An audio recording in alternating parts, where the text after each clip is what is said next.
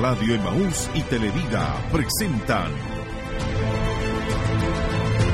Culto de Celebración. Un enlace en vivo y en directo desde el Centro Familiar de Adoración Siloé. Quédese junto a nosotros.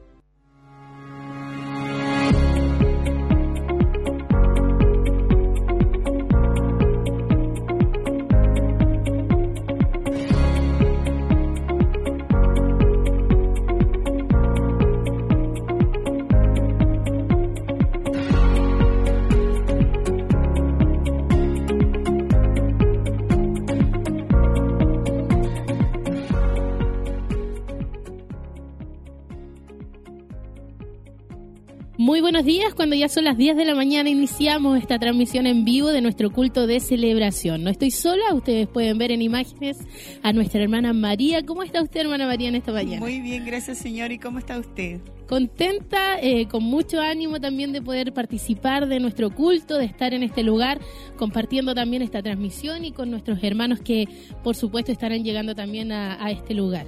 Esperamos que también todos nuestros hermanos que nos estarán acompañando a través de las diferentes radioemisoras, el, el 28.1, HD, entonces que estén tan contentos como estamos nosotras en este lugar. Sí, agradecemos a nuestros hermanos que han estado muy atentos a las transmisiones a través de los diferentes medios como Televida, como decía usted, a través del 28.1 y por supuesto a través de radioemisoras Emaús en sus diferentes diales. Gracias por estar con nosotros en esta mañana y esperamos también que aquellos hermanos que vienen de camino apuren sus pasos para estar con nosotros, acompañándonos en nuestro culto, compartiendo este tiempo tan especial. Cada momento que vivimos en la presencia del Señor es especial y queremos vivirlo con cada uno de ustedes. Y queremos antes, eso sí, como siempre lo hacemos, comenzar con la bendición de nuestro Dios. Así que acompáñenos y oremos junto ante la presencia del Señor.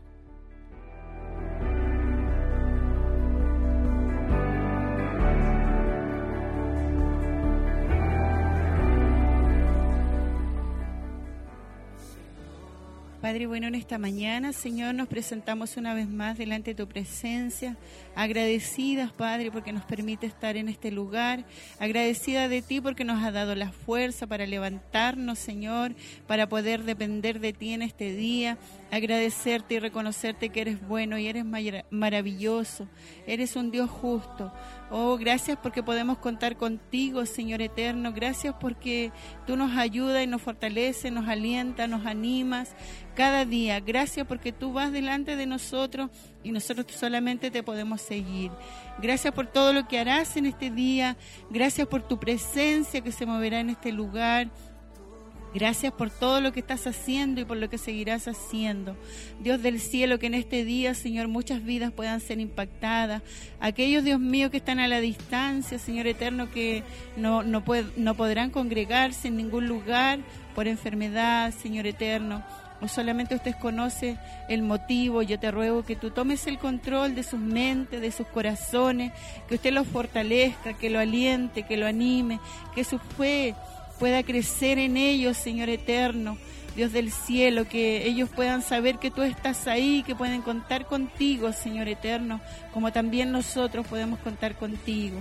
Dios del cielo, atamos y reprendemos todo lo que nos viene de ti, Señor, todo lo que no tiene tu nombre, todo espíritu inmundo, Señor, lo atamos y lo reprendemos en este lugar, Padre, y que todo pensamiento que no viene de ti, Señor, sea llevado cautivo a la cautividad de Cristo Jesús. Queremos entregar este trabajo en tus manos. Sabemos que tú eres el que capacita.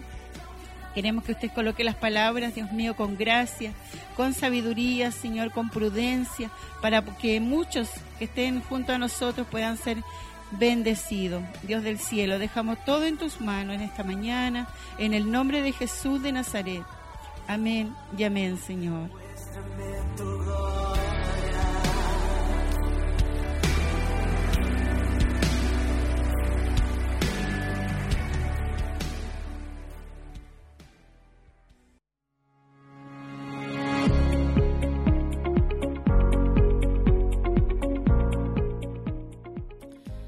Hoy queremos, por supuesto, celebrar a nuestro Dios, así también lo dice este nombre de, del culto de celebración. Y queremos celebrarlo también junto a ustedes, que nos acompañen en esta mañana, que no se queden ajeno, porque la verdad es que acá el culto ya ha dado inicio. Tenemos en la coordinación a nuestro hermano eh, Luis Martínez.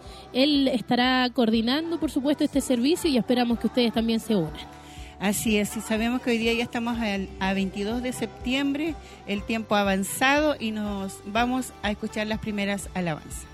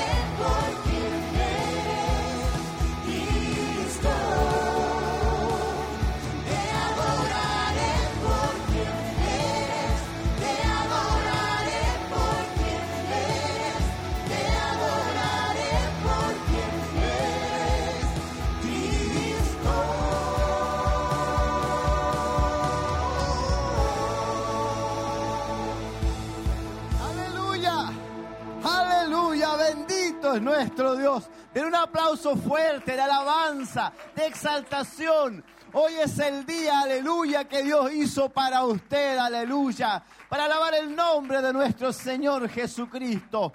Le damos la gloria a Él. Gloria, gloria, gloria, gloria, gloria a Dios. Aleluya, bendito es nuestro Dios. Tome su asiento. Es una mañana hermosa. Es una mañana hermosa porque Cristo está en nuestro corazón. Amén. Es un día precioso, aleluya. Porque Cristo está en nuestras vidas, aleluya. Bendito es nuestro Señor Jesucristo. Vamos a leer el Salmo 40. ¿Me sigue usted en el Salmo 40? Dice así, de la siguiente manera, pacientemente esperé a Jehová y se inclinó a mí y oyó mi clamor. ¿Cuántos dicen amén? Y me hizo sacar del pozo de la desesperación, del lodo cenagoso. Puso mis pies sobre peña y enderezó mis pasos. Puso luego en mi boca cántico nuevo, alabanza a nuestro Dios. Verán esto muchos y temerán y confiarán en Jehová.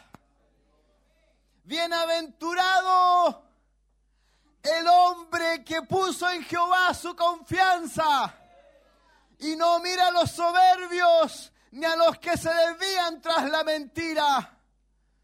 Has aumentado, oh Jehová Dios mío, tus maravillas y tus pensamientos para con nosotros.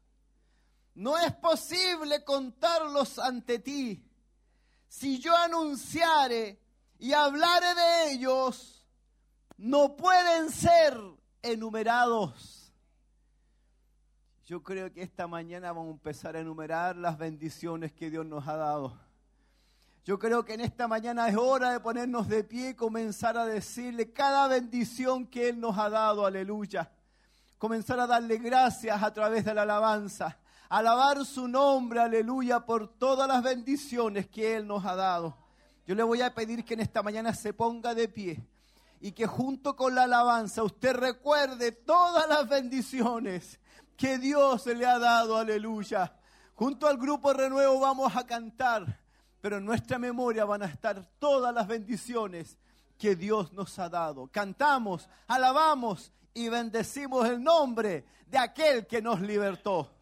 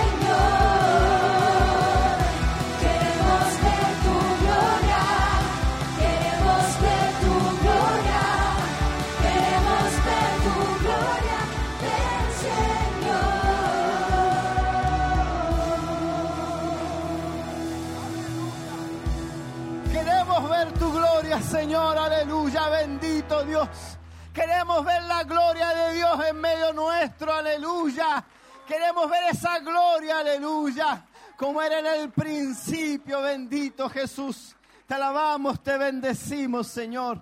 De un aplauso fuerte de alabanza, de un aplauso de exaltación a nuestro Dios. Bendito es nuestro eterno y poderoso Señor Jesucristo, aleluya. Bendito Dios. Yo le voy a pedir que mire hacia el lado y saluda a su hermano. Dígale bienvenido. Mientras tanto, yo le doy la bienvenida a los hermanos y hermanas y amigos que están a través de la televisión y a través de la radio escuchando esta hermosa reunión de exaltación a nuestro Dios. Les invitamos a ser parte de lo que Dios hará en medio nuestro, en esta ciudad de Chillán y en todo Chile. Le invitamos a ser parte de esto hermoso que está ocurriendo acá. Bienvenido, sea bienvenido, sean bienvenidos los amigos que vienen de lejos, sean todos bienvenidos. Amén. Yo les voy a invitar esta mañana a hacer un clamor de oración, a que no nos quedemos callados, amén, a que podamos eh, gritar eh, a voz en cuello al Señor, clamar a Dios, pedirle al Señor en voz alta, especialmente por nuestra nación, especialmente por aquellos que están más desprotegidos, aquellos que están directo en el camino hacia el infierno. Vamos a interceder por ellos. Vamos a interceder por aquellos que están en depresión, por aquellos que no tienen salida. Ellos no ven salida. Porque ellos ven que solamente está su amargura y su tristeza. Mas nosotros tenemos a Cristo Jesús. Y es lo único que podemos hacer, presentarle a nuestro Señor Jesucristo. Y en esta mañana nos vamos a presentar cada uno de nosotros. Ahí en medio entre Jesús y nuestro pueblo, entre Jesús y aquellos que están a punto de matarse, aquellos que están a punto de irse al infierno. Yo quiero que usted en esta mañana me acompañe a orar por ellos. Porque nosotros estamos bien, nosotros vamos a ir al cielo. Pero esas personas, ¿dónde van a ir? Es este el clamor de esta mañana. Vamos a clamar por los perdidos, por aquellos que están sin esperanza, teniendo tan cerca a Cristo y ellos no pueden abrir su corazón. Yo le pido que me acompañen esta mañana y que lo diga en voz alta, lo diga fuerte, amén. Vamos a clamarle al Señor. Haga de una forma fuerte, de una forma tremenda en esta mañana. Vamos a clamar a la presencia del Señor. Padre, en el nombre de Jesús. Señor, en esta hora nos presentamos ante ti, Señor. Primero dándote gracias por la sangre derramada en la cruz de tu Hijo Jesucristo. Gracias por el perdón de nuestros pecados. Gracias Señor, aleluya, por la salvación que hay en nuestras vidas. Señor, nosotros estamos bien. Nosotros, Señor, estamos contentos, alegres, Señor. Porque sabemos dónde vamos, sabemos de dónde somos, Señor. Sabemos, Señor, hacia dónde vamos. Pero en esta mañana, Señor, queremos clamar por aquellos que no te conocen. Por aquellas personas, Señor, que ellos creen haberlo pasado bien. Ellos creen haber disfrutado, ellos creen haber vivido. Pero su camino es camino de muerte, Señor. En esta mañana, Dios eterno y poderoso, hemos venido a darte gracias, hemos venido a alabar tu nombre. Pero también hemos venido a pedirte, Señor, por aquellos que están, Señor, sin esperanza. Por aquellos que están deprimidos, depresivos, aquellos que están pensando en matarse, Señor. Mas nosotros, Señor, nos ponemos en este camino, nos intercedemos, Señor, ante ti nos ponemos al paso en medio de nuestra nación y ti, Señor, aleluya. Tú eres un Dios de misericordia, tú eres un Dios que perdona, tú eres un Dios, aleluya, que tiene misericordia sobre nuestras vidas. Por eso en esta hora, Señor, yo te pido por aquellos que no tienen ninguna esperanza, que su único deseo es matarse, su único deseo y anhelo es morirse, Señor. por aquellos que están siendo engañados, Señor. Yo te pido en esta hora, nosotros clamamos, Señor, por esta nación. Clamamos por aquellos que no tienen, Señor, no tienen ninguna posibilidad. En esta hora, Señor, clamamos a esa sangre bendita. Que tu sangre sea derramada, Señor, aleluya, sobre este pueblo, Dios eterno, que no merece tu perdón, que no merece, Señor, aleluya, tu misericordia, pero necesita, Señor, salvación. Necesita, Señor, de tu perdón. Necesitamos, Señor, aleluya, que nuestra nación, Señor, vuelva a tus pasos, a tus caminos, Señor. En esta hora intercedemos por aquellos, Señor, que están en camino a la destrucción, que están en camino a la muerte, Señor, que están en camino al infierno, Señor. De no ser porque tú, Señor, has puesto, has puesto, Dios eterno, una puerta de salida que sería de ellos y de nosotros, Señor. En esta hora clamamos a ti, en esta hora pedimos, Señor, pedimos por nuestros familiares, por nuestros seres queridos, Dios eterno y poderoso, que tu mano poderosa los alcance, que puedan, Señor, recibir perdón de pecados, salvación de sus almas.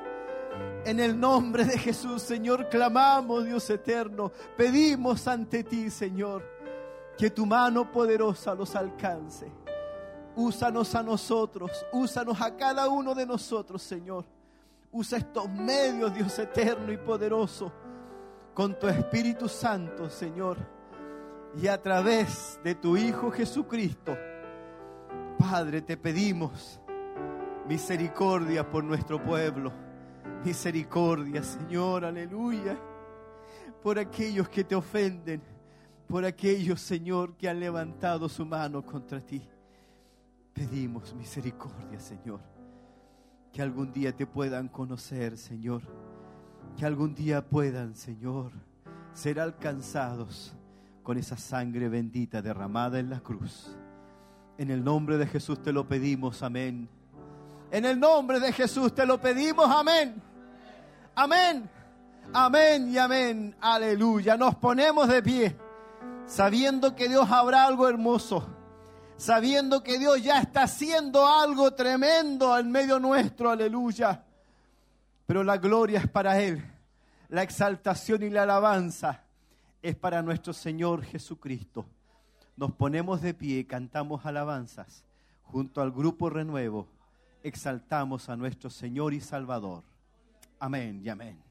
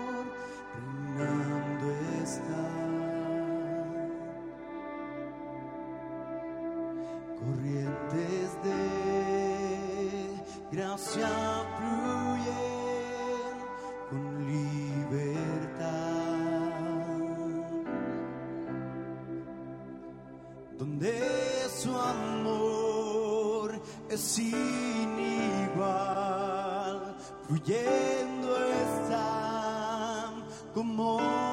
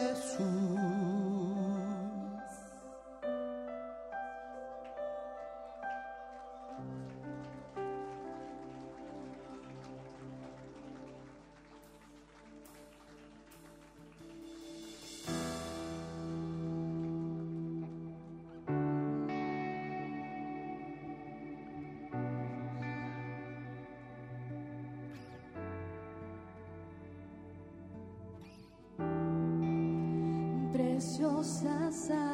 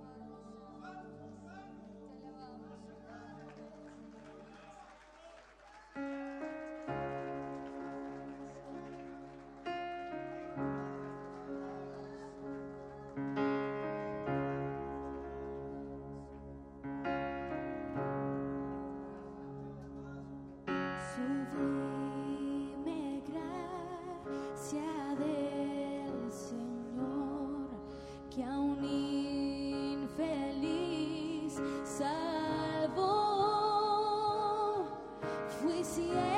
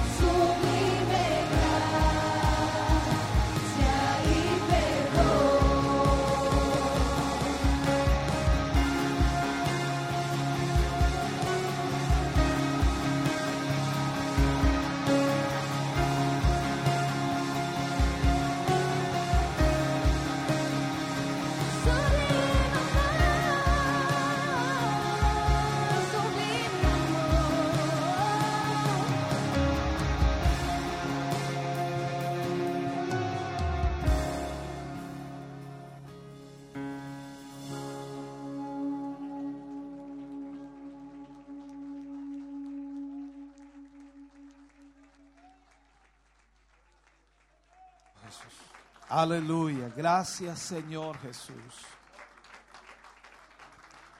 Bendito sea el nombre del Señor. Si puede saludar a su hermano, a su hermana que tiene a su lado, tiéndale la mano, salúdele. Gracias por acompañarnos en esta mañana, gracias por estar con nosotros, gracias por ser parte de este culto. Estamos agradecidos con el Señor de poder verles y de poder tenerles acá. Dios les bendiga grandemente. Bendito sea el nombre del Señor.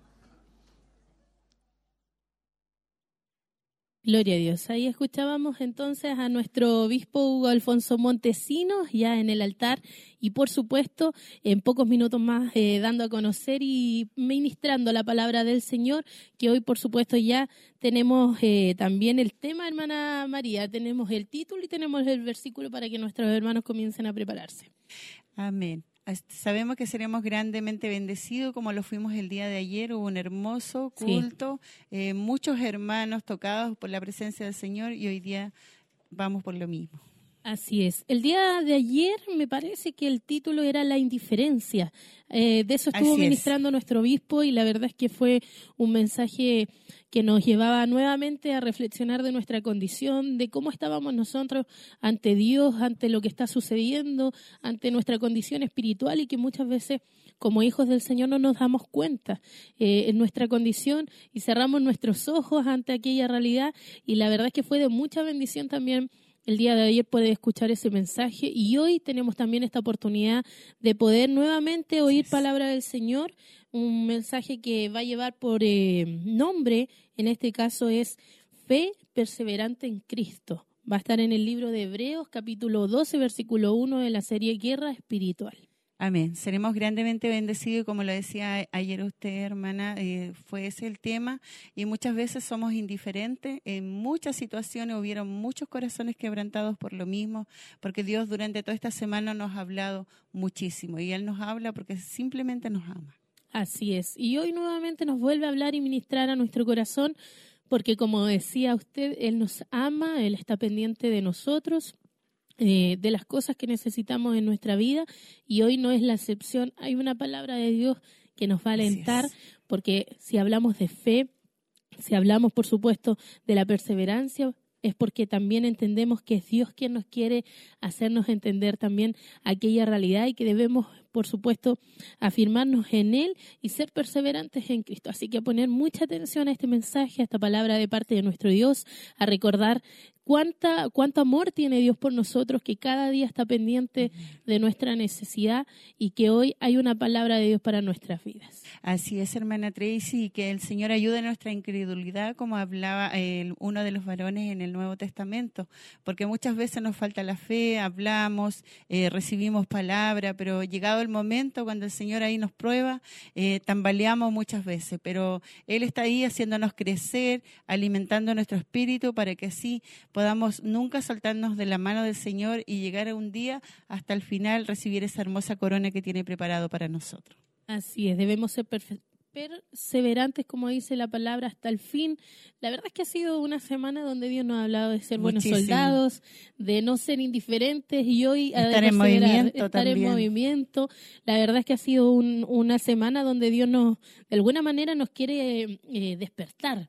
Nos quiere remecer en nuestro corazón, sacarnos de nuestra condición espiritual que Así hoy es. estamos, que a lo mejor nos hemos eh, Conformado. conformado, a lo mejor hemos entrado en un, en un círculo en donde no hemos podido salir de nuestra condición. Un día a lo mejor nos queremos levantar, sentimos el ánimo, sentimos como la fuerza y al otro día no queremos nada con Dios, nada con la iglesia, nada con nuestros hermanos, nada con la familia, pero Dios nos quiere despertar, Dios nos quiere hacer entender que ya es tiempo de levantarnos, que ya es tiempo de dejar esta decadencia espiritual es. y que podamos afirmarnos nuevamente en el Señor, confiar en Él, en su palabra, en su promesa, y no importa lo que suceda a nuestro alrededor, que Así podamos es. confiar en Él. Yo creo que muchas hermanas alguna vez vivimos una situación así, en donde pasamos procesos muy difíciles y fuimos también el aliento para otros. Amén. Muchas veces Dios nos usó para hablarles a otros, para levantar el corazón de nuestros hermanos, pero hoy Dios también nos pide que todas esas palabras que algún día nos- a lo mejor nosotros mencionamos y dijimos,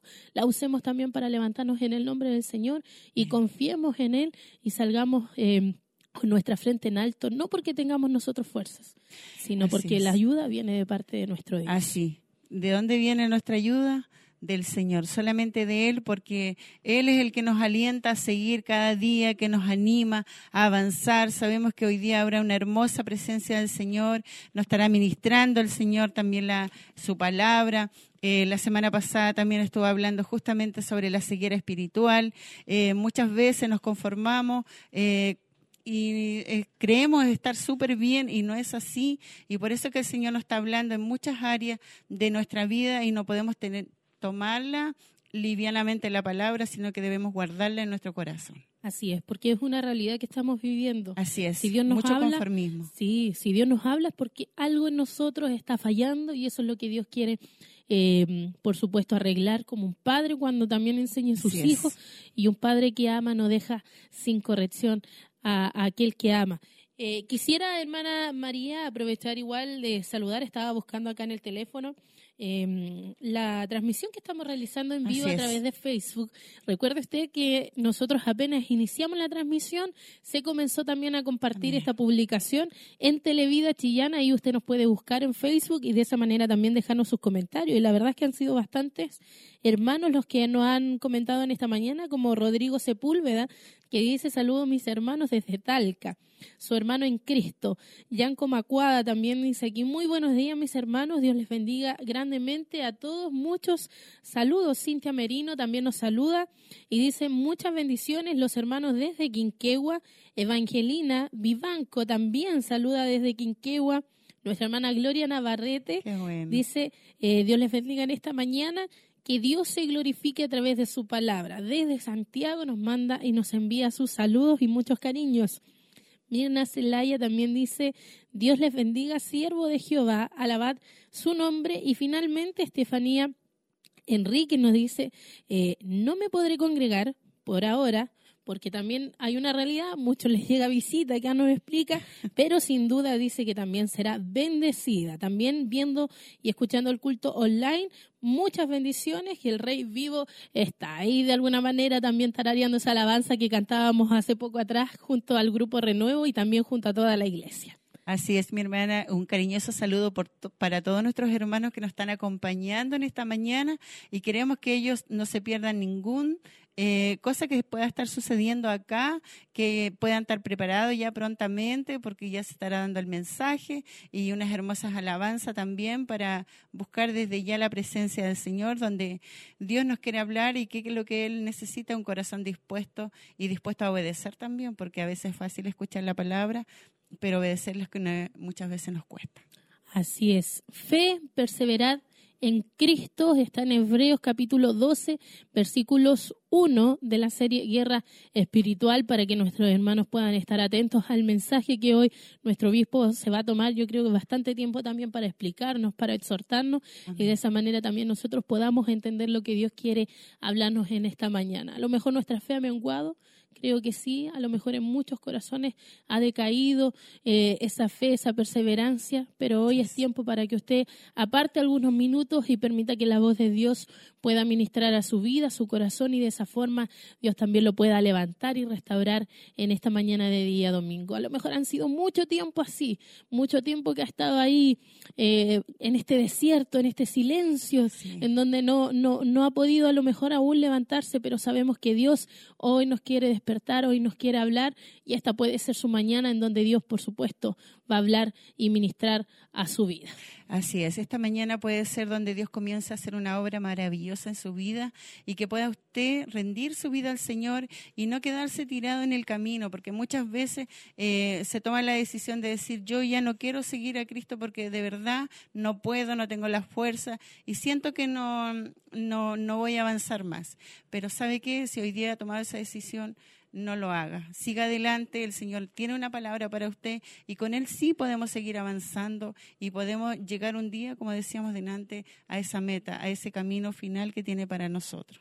Así es. Recuerde usted también que estamos en nuestro culto de celebración, estamos en vivo y en directo, son las 11 de la mañana con 10 minutos. Hemos compartido también esta primera parte, Así hermana es. María, de alabanzas, de oración, donde nuestro hermano Luis Martínez estuvo en la coordinación y donde también orábamos por las vidas que a lo mejor no han sido alcanzadas por nuestro Señor Jesucristo, pero que están ahí, por supuesto, también anhelantes de poderse encontrar con nuestro Señor.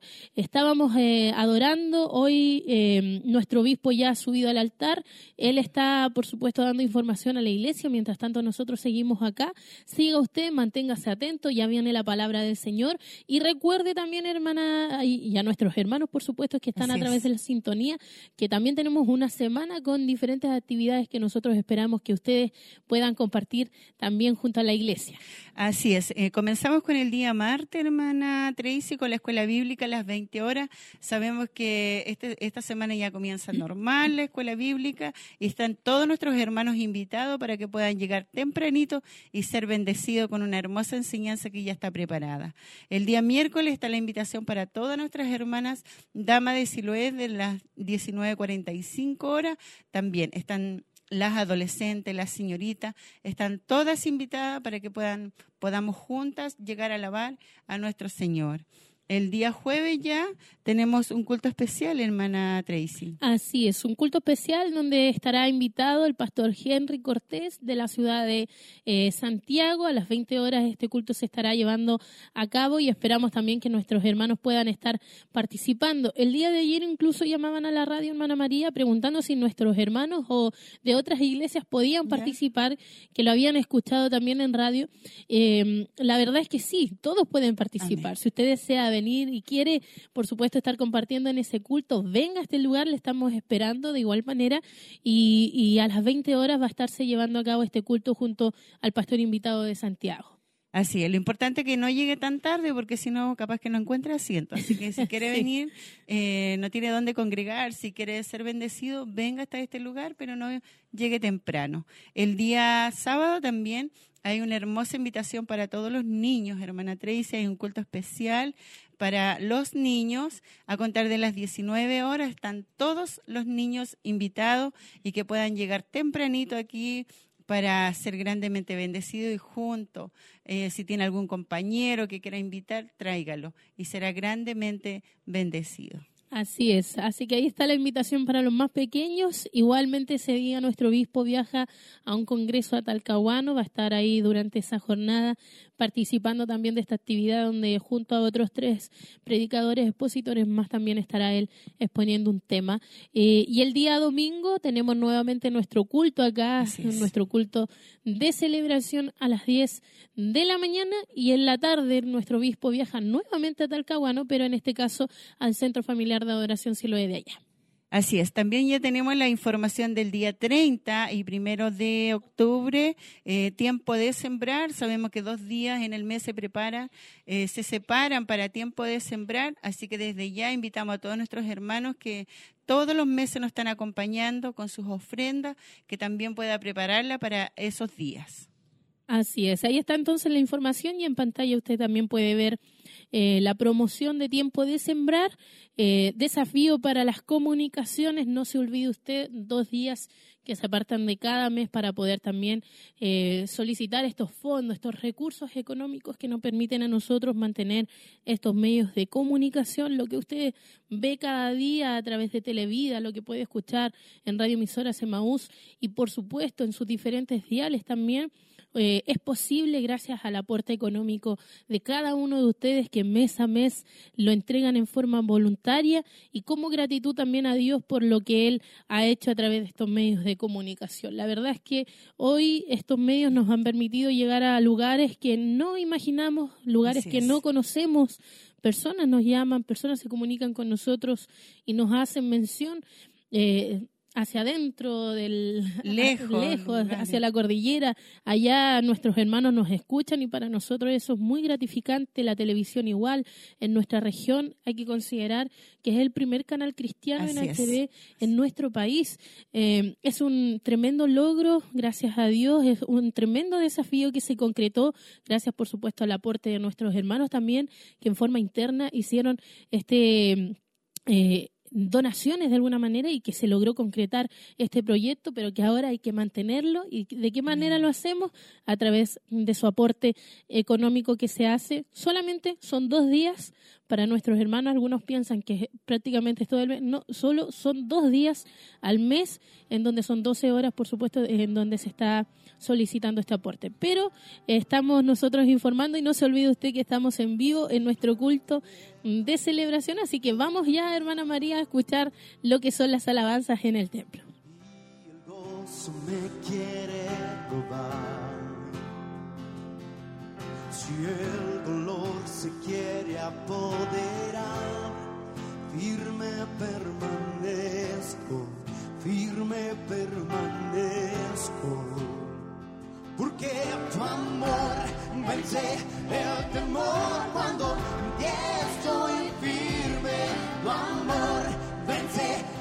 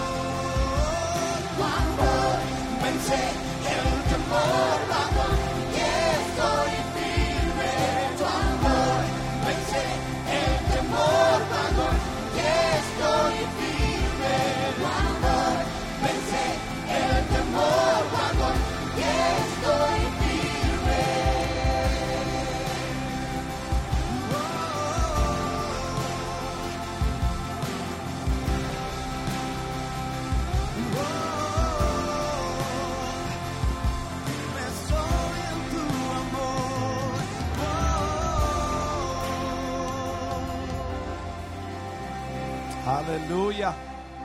Gracias, Señor. Vence el temor, decía esa hermosa alabanza, y así es, para avanzar debemos eh, vencer nuestros temores y creer en todo lo que Dios nos dice en su palabra. Así es. Y no solamente la alabanza, sino también el mensaje de hoy nos va a hablar en esa dirección. Fe, perseverar en Cristo, va a estar en el libro de Hebreos capítulo 12, versículo 1 de la serie Guerra Espiritual. Se viene muy bueno el mensaje. No, queremos que usted nos acompañe hasta el final, que no se separe para que no se pierda ningún minuto, porque a veces si no nos concentramos perdemos el hilo del mensaje. Pero si estamos ahí, eh, dedicamos este tiempo, separamos este tiempo, eh, somos grandemente bendecidos y entendemos en qué área también Dios nos quiere hablar.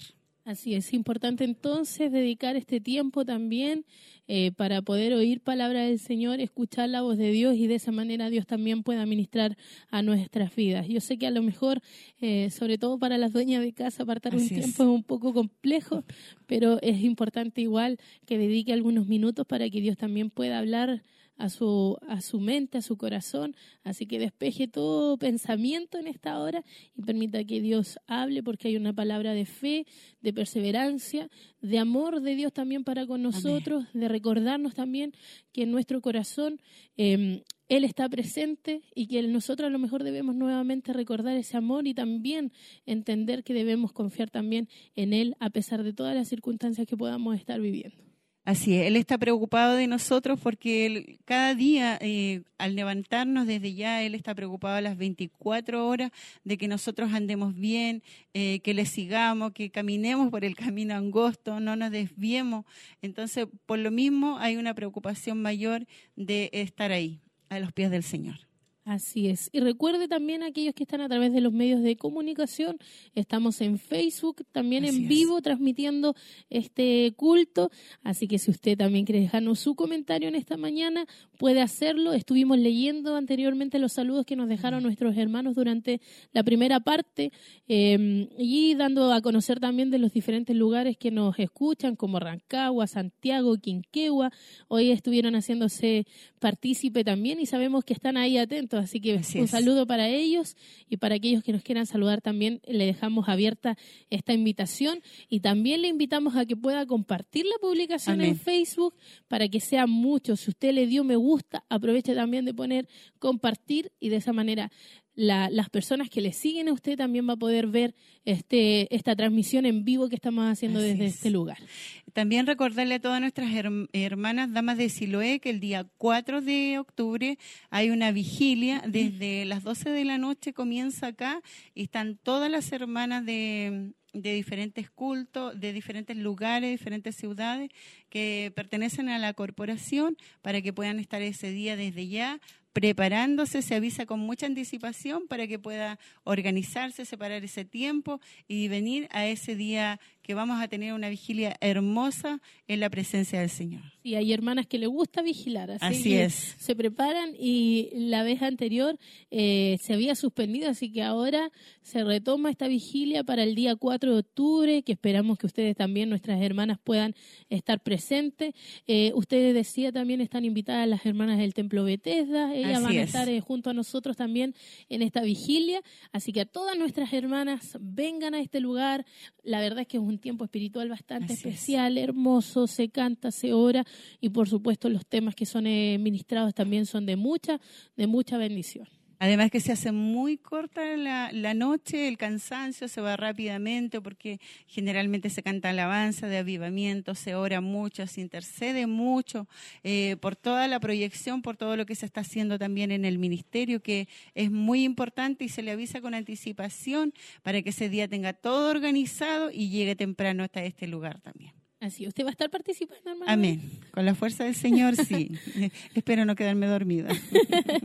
Sí, ahí a veces cuesta, eh, pero sabemos que el Señor también renueva la fuerza y la verdad es que cuando se da esa instancia, Dios se encarga también de poder bendecirnos, de ayudarnos y que podamos estar ahí también eh, buscándole a Él, porque la verdad es que es un tiempo, eh, si uno lo ve, es como de, de 12 a 6, son 6 horas solamente para buscarle a Él, para orar, para clamar a Dios, para interceder, porque es una vigilia de oración. Amén. Así que a nuestras hermanas le invitamos, venga a este lugar y comparta con nosotros este tiempo tan especial para buscar al Señor y las damas de Siloé son las que la organizan en esta oportunidad. Así es, sabemos que son mujeres de oración que trabajan mucho en lo que es la obra del Señor en diferentes áreas y que constantemente en los cultos se está buscando mucho la presencia del Señor, se está intercediendo, se está orando por, los, por las personas que tienen que llegar a servir al Señor, por aquellos pastores para que sean animados, sean fortalecidos. Sabemos que muchas veces, hermana,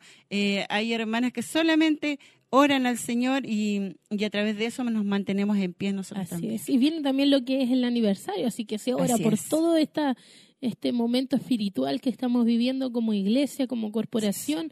Así que si usted quiere participar, venga también y sea parte de este tiempo tan hermoso en la presencia del Señor. Y nosotros ya en pocos minutos más, hermana María, nos preparamos para escuchar palabra del Señor, para escuchar este mensaje que Dios ha puesto en el corazón de nuestro obispo para ministrarnos a nosotros como iglesia. Recuerde usted, fe, perseverantes en Cristo, va a estar en el libro de Hechos, capítulo 12, versículo 1 de la serie Ministerio, perdón, Guerra Espiritual. espiritual. Así es, sabemos que vamos a ser grandemente bendecidos, queremos que no se pierda absolutamente nada. Ya en segundo, ya nos vamos a ir directamente a escuchar las primeras alabanzas. Así es. Vamos entonces a escuchar este tiempo de adoración y nos preparamos para también recibir el mensaje. En el nombre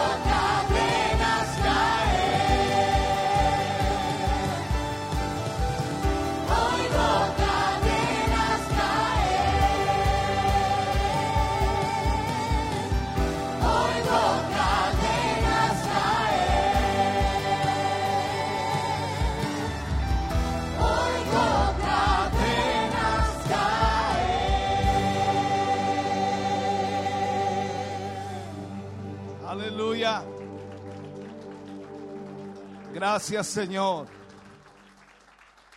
Oh, gloria a Dios.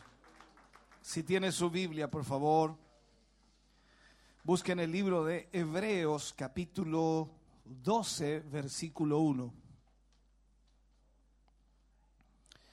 Hebreos capítulo 12, versículo 1. Bendito sea el nombre del Señor.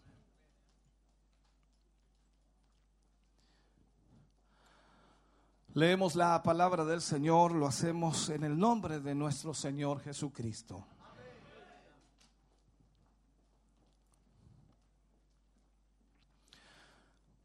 Por tanto, nosotros también, teniendo en derredor nuestro tan grande nube de testigos, despojémonos de todo peso y del pecado que nos asedia y corramos con paciencia la carrera que tenemos por delante. Vuelvo a leerlo. Por tanto, nosotros eh, también, teniendo en derredor nuestro tan grande nube de testigos, despojémonos de todo peso y del pecado que nos asedia y corramos con paciencia la carrera que tenemos por delante. Padre, oramos en el nombre de Jesús y agradecemos este tiempo hermoso que tú nos brindas, que podamos tener tu palabra en nuestra vida y corazón y que tú nos permitas, Señor, a través de esta palabra entender nuestra condición de vida. Señor, háblanos, ministranos y guíanos. Dirígenos, oh Dios amado, a través de tu palabra y que cada uno de tus hijos y de tus hijas que hoy ha llegado y que se ha dado cita hoy para este culto, sea bendecido. Señor, gracias por lo que hoy recibiremos y por lo que hoy usted nos hablará. En el nombre glorioso de Jesús. Amén. Y amén, Señor. Fuerte ese aplauso de alabanza al Señor.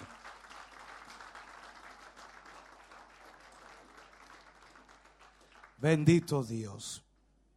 Vamos a usar como tema o título Fe perseverante en Cristo. Fe perseverante en Cristo. Hay una realidad, y esta es una realidad espiritual que todos vivimos y que todos tenemos constantemente. Siempre nos sentimos, hablo de los cristianos, de los hijos de Dios, que constantemente están luchando para hacer la voluntad de Dios. Algunos cristianos se sienten asediados, si sería la palabra, asediados por el pecado, y otros no. Va a depender increíblemente de la condición o depende mucho de querer o no agradar a Dios. Cuando hay cristianos que desean, anhelan y quieren agradar a Dios, siempre van a sentirse asediados por el pecado. Cuando queremos agradar a Dios, nace de un verdadero creyente o de un nuevo y verdadero corazón renovado, regenerado o transformado. Puedo aplicarlo de esta forma. Cuando usted viene al Señor y le acepta, usted pasa a ser una nueva criatura. Y por lo tanto, todo lo que anhela y lo que desea es hacer la voluntad del Señor. Entonces, el ser verdaderamente hijos de Dios, de manera constante, de manera de sentirnos con la molestia del asedio del pecado en contra de nuestra vida. Hay creyentes que ni se preocupan por el pecado porque viven en él. Y disculpe que utilice esta frase. Hay personas que dicen ser cristianos, pero que viven en el pecado y no se alteran porque lamentablemente no existe en su corazón el deseo de hacer la voluntad de Dios. Una persona decía, el creyente que lucha contra el pecado es aquel que realmente ama a Dios. Aquel que las cosas las deja pasar o las deja eh, fluir como nada en el sentido del pecado, es porque realmente no ama a Dios. Entonces somos asediados, somos siempre presionados por el pecado para hacer lo malo ante los ojos de Dios. Y lo lógico o lo espiritualmente correcto sería que nosotros no hiciéramos ni viviéramos en el pecado. Entonces ahí encontramos la lucha que tenemos hoy día, la lucha espiritual, la lucha emocional, la lucha contra el pecado. Y, encontramos entonces que tenemos el pecado en contra nuestra y aquellos que queremos agradar a Dios, porque creo que aquí hay hermanos que quieren agradar a Dios, siempre estamos luchando en contra del pecado. Recuerdan un mensaje cuando ap- aplicaba esta realidad. ¿A quién le cuesta hacer lo malo? Nadie lucha para hacer lo malo. En realidad, lo malo nace, fluye, natural, porque somos malos por naturaleza. Pero todos luchamos para hacer el bien. Dígame si usted no lucha para no golpear al hermano que lo ofende.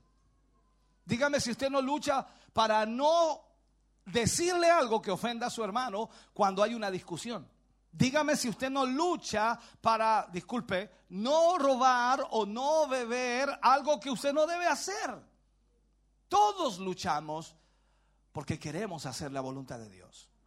Entonces, somos as- asediados por el pecado, somos presionados por el pecado para hacer lo malo ante los ojos de nuestro Dios.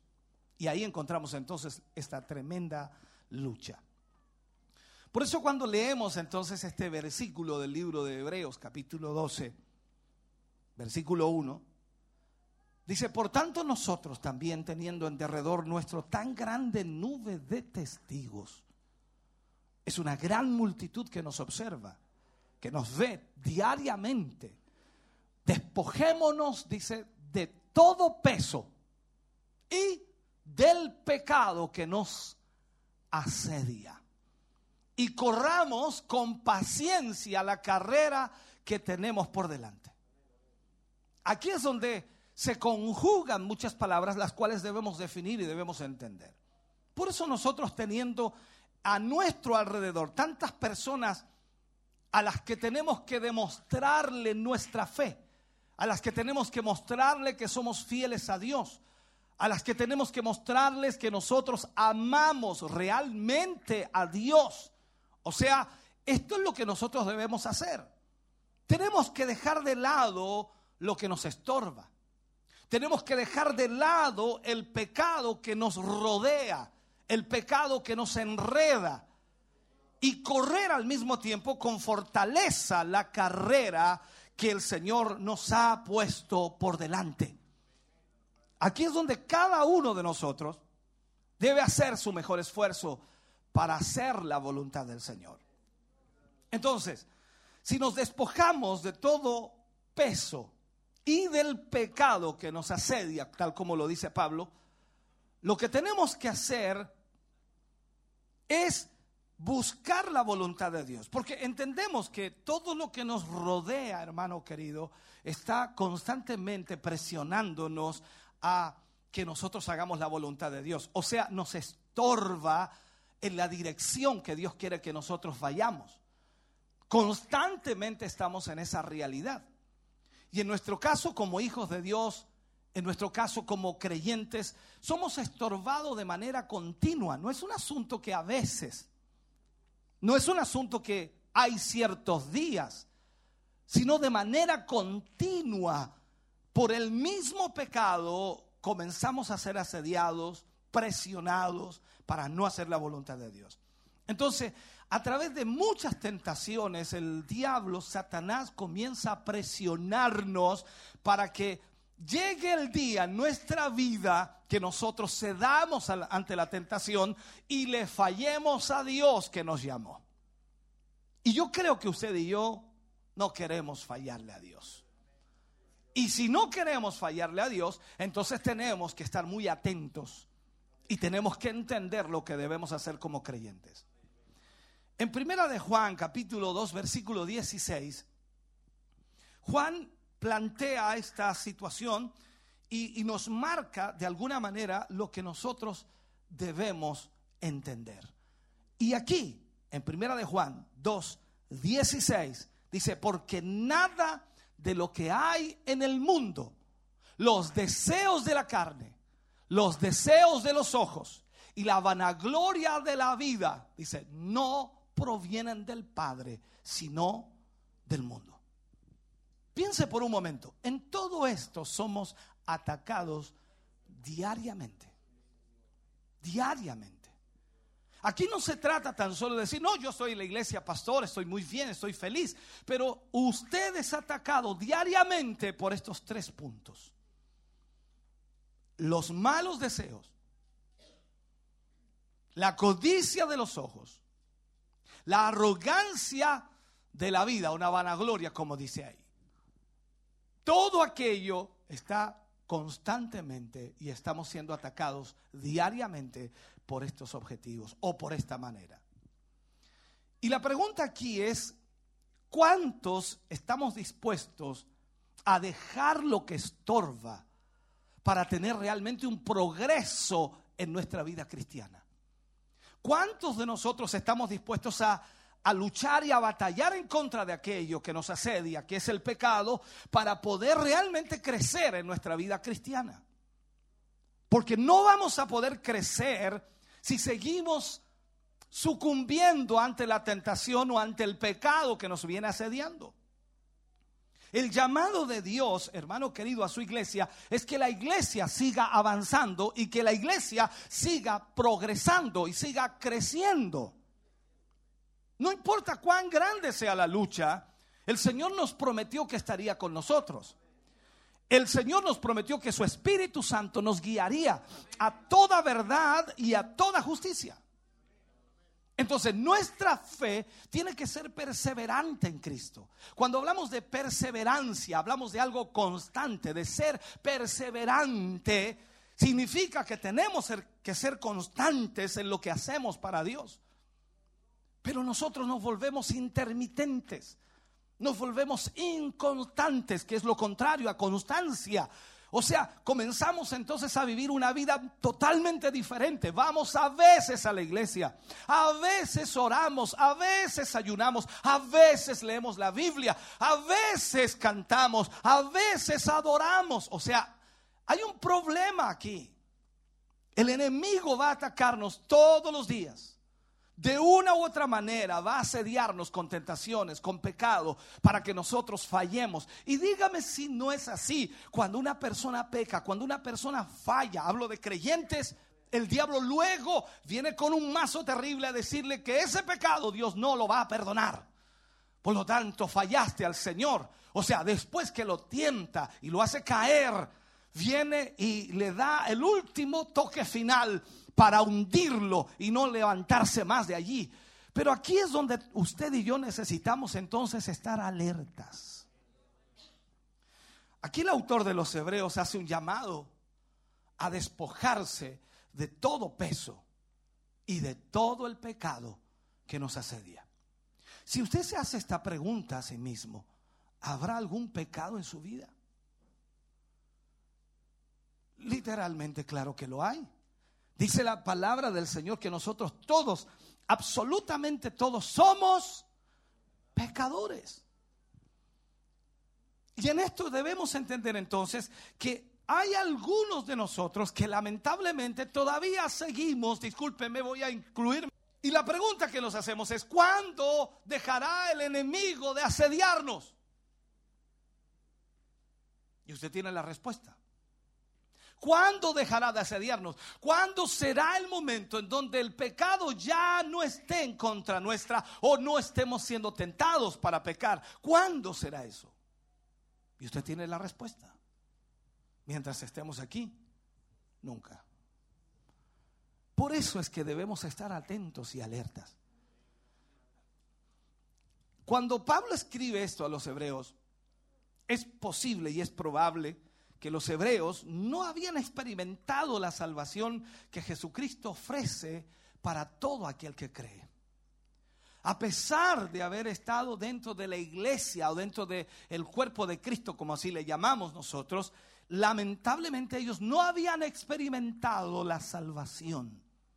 Muchos hebreos se enfocaban exclusivamente en el sistema levítico, o sea, de la ley, incluyendo el legalismo que los asfixiaba como creyentes. Ellos discutían constantemente si era bueno comer puerco o no, si era bueno utilizar perfume o no, o dicen alguien, o si era bueno utilizar desodorante o no.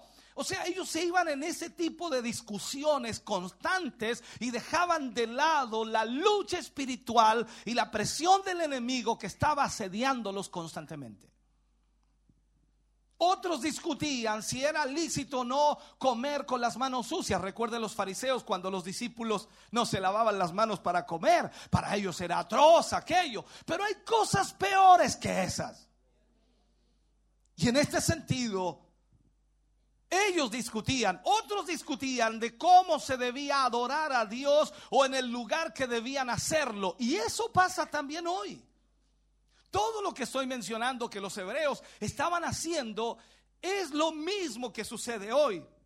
La gente discute por cosas que no son espirituales y que no llevan a nada extraordinariamente espiritual, sino que discuten por cosas que están dentro de la ley. Mire, por favor. Entonces el apóstol Pablo viene y los aconseja. Y les habla en este sentido. Y les dice, despojémonos de todo peso. O sea, dejemos esas discusiones. Dejemos de discutir aquello porque eso lo único que provoca es un peso sobre nuestra vida y no nos deja crecer, no nos deja avanzar. Y muchos por discutir aquellas cosas se han descarriado, se han ido de la iglesia, han abandonado a Cristo porque pensaron que no era correcto lo que se hacía.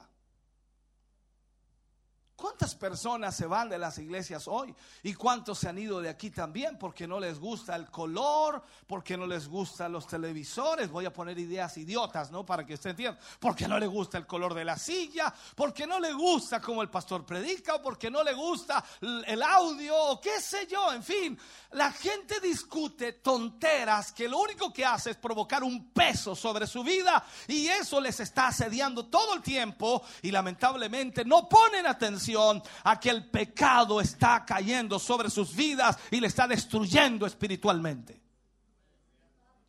Jesús dijo allí a los fariseos, dijo, ustedes cuelan el mosquito y se tragan el camello. Es un problema serio. Ahí es donde lamentablemente los hebreos estaban perdiendo la batalla espiritual. Y Pablo se da cuenta de esto. Entonces despojémonos de todo peso. Sigamos nuestra carrera, le dice Pablo, como hijos de Dios, con mucha paciencia. Con mucha paciencia. La paciencia que Pablo habla aquí, hermano querido, no habla de esa paciencia que se siente o acepta las cosas, sino de la paciencia que domina las cosas. O sea, usted no se va a dejar impacientar. Mire la hermana cómo viene. Pero si es nueva. Mire el hermano cómo vino. Si es nuevo. Usted no se va a dejar impacientar. Usted va a tener la paciencia sobre lo que está sucediendo y va a poner su mirada en las cosas que realmente importan, que es guardarse para Dios, vivir en la voluntad de Dios y hacer la voluntad de Dios. Todo es importante dentro de la obra de Dios y todo nuestro servicio debe ser de acuerdo a la palabra de Dios. Pero usted ni yo podemos exigirle a alguien que recién se ha convertido que haga lo que nosotros hacemos después de 20 años de servir a Dios. Pero tenemos ese concepto como los hebreos que lamentablemente ellos marcaban ciertas cosas. Usted no puede comer cerdo. No sé si me entiende. Y ponían ese peso y esa carga. Entonces, en una determinación que nosotros debemos tener, hermano querido, no debemos apresurarnos Porque eso retrasa el avance. Entonces nosotros debemos, aunque ser lentos, pero firmes en el crecimiento de Dios. O sea, tenemos que avanzar sin titubear y sin desviarnos. Dios desea que usted crezca. O sea, esto es como mirar su propia vida, examine su propia vida. Si usted sigue peleando con las mismas cosas que peleaba hace 10 años atrás, hay un problema serio en su vida. Si usted sigue discutiendo con las mismas cosas que discutía hace 10 años atrás, hay un problema serio en su vida. Usted no ha crecido ni un ápice, no ha crecido absolutamente nada. Y el pecado lo está asediando. Y usted comienza a mirar, eh, no, la paja en el ojo ajeno. Y no echa de ver su viga.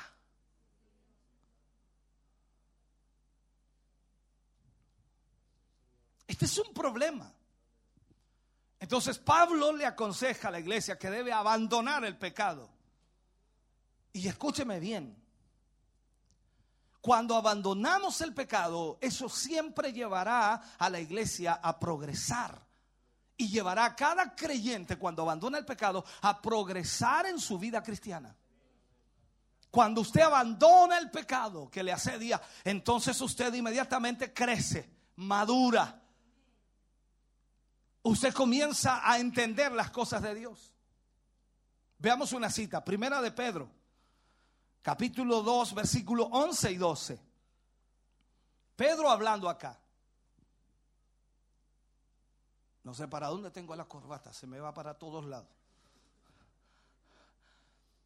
Dice, amados, yo os ruego como a extranjeros y peregrinos que os abstengáis de los deseos carnales que batallan contra el alma. Luego dice, manteniendo buena vuestra manera de vivir entre los gentiles, para que lo que murmuran de vosotros como de malhechores, glorifiquen a Dios en el día de la visitación al considerar vuestras buenas obras.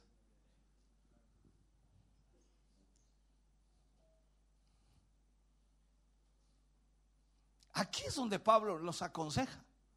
¿Y usted cómo se comporta entre los gentiles? ¿Cómo se comporta entre los gentiles? Anda imponiendo su ley. Anda imponiendo su ley. Apaga la tele. Anda imponiendo.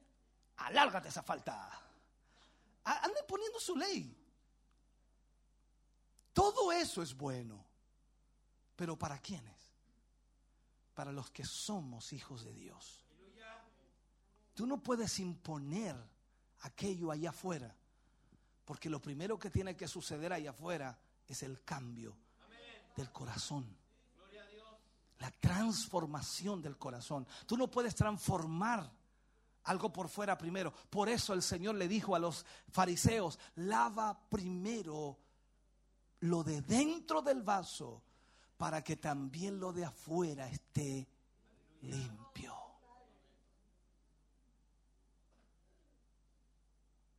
Y ahí tenemos el conflicto.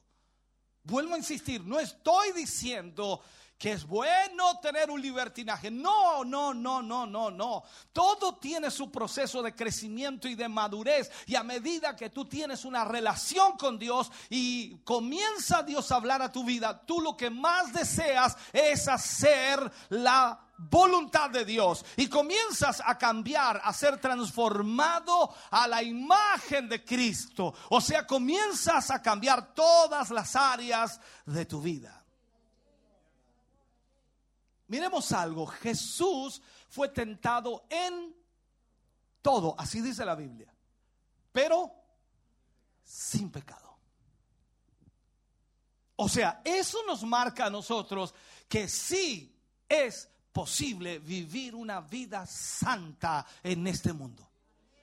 ¿Por qué? Usted dice, no, es que él era el hijo de Dios y tú eres el primo. Si Él vivió una vida santa, sin pecado, a través del Espíritu Santo, tú y yo podemos vivir una vida santa sin pecado, porque el Señor dijo que el Espíritu Santo nos guiaría a toda verdad y justicia. Jesús nos dio el ejemplo para que nosotros siguiéramos sus, sus pisadas. Y tú debes seguir las pisadas del Maestro. Pero ¿cuál es la reacción de usted cuando llegan esos deseos del interior de su vida, de la naturaleza caída, de la raza caída? ¿Qué pasa ahí? Este 18 se le hacía agua a la boca.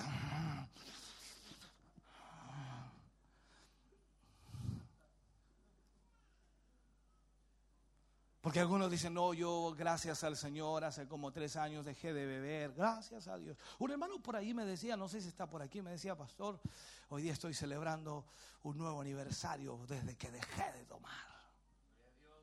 Gloria a Dios por eso. Pero se me fue haberle preguntado al hermano si sentía algún deseo. Porque es un hecho que sí. Porque a veces pensamos, dicen, no, esa cosa yo ya la abandoné el pecado te va a asediar siempre. Y, y vas a buscar estrategias o maneras. Eh, eh, ¿Es chicha eh, recién hecha? ¿Dulcecita? No, dulcecita. Ah, ¿No tiene alcohol? No. Y ya con eso, no sé si me entiendes, el pecado que te asedia. Ahora, pongo eso como ejemplo para que usted pueda poner en todas las otras áreas de su vida en donde es asediado. Porque de ahí nace, del interior del ser humano. Dice que cada uno es tentado por su propia concupiscencia. O sea, por nuestro pecado que está ahí. Somos pecadores, regenerados, salvados, redimidos, pero aún el pecado sigue asediándonos. de un modo u otro, Satanás siempre va a buscar quitarnos la paz. Mm. Va a tratar de quitarnos el gozo. Y Jesucristo ha puesto ese gozo y esa paz en nuestro corazón. Y se ve linda la iglesia cuando está con gozo y paz de Dios en sus vidas. Pero no siempre está así.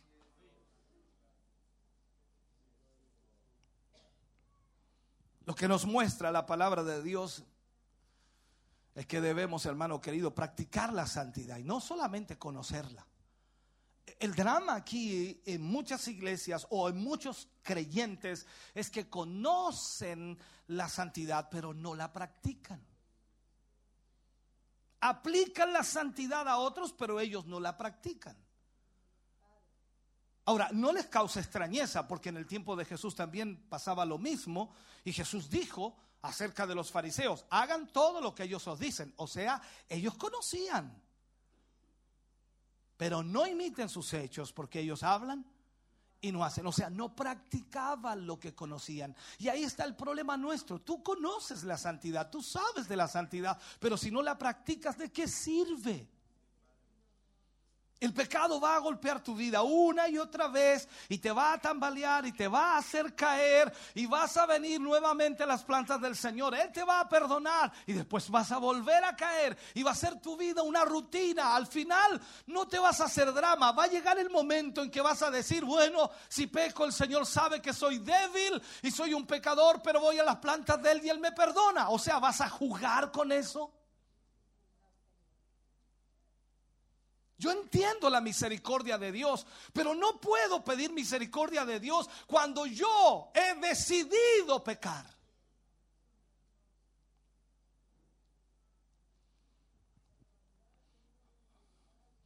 Lo importante de esto es vivir la santidad diariamente a través de una vida de sumisión a Dios, o sea, de sometimiento a Dios, a la voluntad de Dios. Si el Señor dice, no matarás, no mate. Dice, no, pero es que eso no lo hago. Bien, no mentirás entonces. ¿Y usted miente?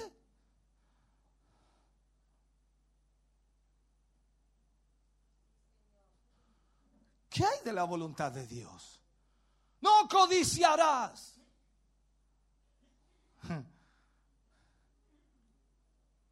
Entiéndalo. Ahí es donde nosotros debemos entender que debemos vivir la santidad diariamente. Para que de esa manera nuestra vida esté sujeta y sometida a la voluntad de Dios. Ahora, esto hermano querido va a impactar tu vida y también va a, va a impactar la vida de los demás, porque los demás piensan que en este mundo no se puede vivir de la manera en que Cristo dice. Algunos piensan que la Biblia es demasiado extremista, por lo tanto nadie puede vivir por la palabra de Dios, pero Jesús lo hizo y tú y yo también podemos hacerlo con la ayuda de Dios. Entonces cuando tú vives de acuerdo a la palabra de Dios, eso impacta a los demás.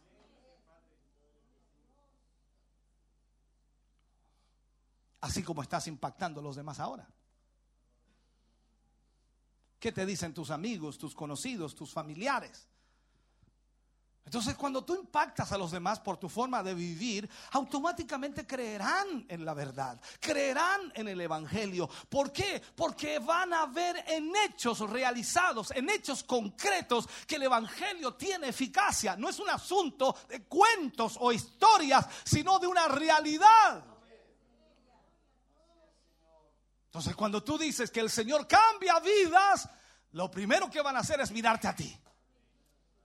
Tú le dices a tus amigos, vecinos, familiares que el Señor tiene el poder para cambiar la vida de un hombre y de una mujer. Lo primero que hacen es mirarte a ti.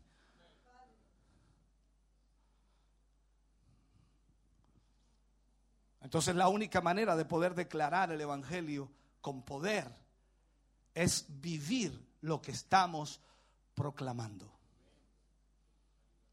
Eres honesto, eres sincero, eres verdadero, eres, ah, ayúdeme, auténtico, eres justo, eres original, eres transparente, eres amable, eres cariñoso, eres afectivo, eres amoroso, eres...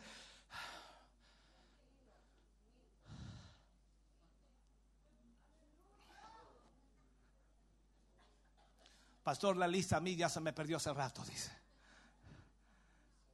Entonces cuando tú cambias y la palabra de Dios en tu vida provoca esos cambios, aunque el pecado te asedie, porque lo va a seguir haciendo, no pienses que porque tú eres un hijo de Dios el pecado no te va a asediar, va a estar ahí siempre, siempre a la puerta, siempre a la puerta, siempre golpeando la puerta una y otra vez, seas quien seas, mientras más crecimiento tengas, más presión del pecado habrá.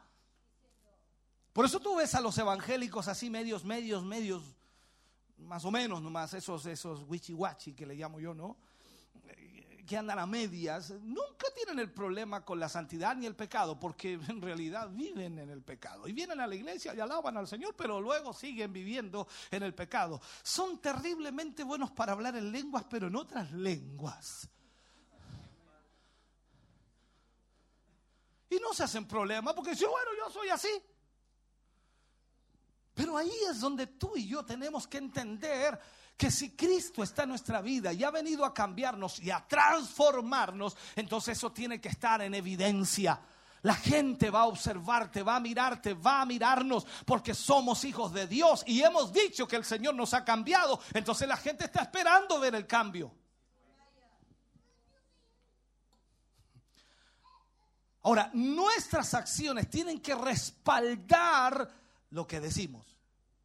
Y en eso debemos esforzarnos constantemente, cada día, sabiendo de antemano, hermano querido, que estamos de paso en este mundo.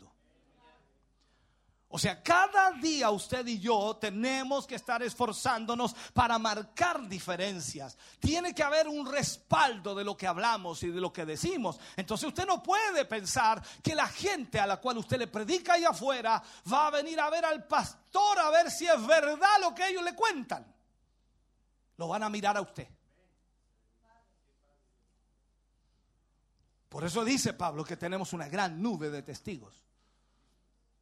Vamos a Efesios capítulo 4, versículo 22 al 24. Efesios 4, 22 al 24. Mire lo que dice. En cuanto a la pasada manera de vivir, despojaos del viejo hombre que está viciado conforme a los deseos engañosos. Y renovaos en el espíritu de vuestra mente. Y vestíos del nuevo hombre creado según Dios en la justicia y santidad de la verdad.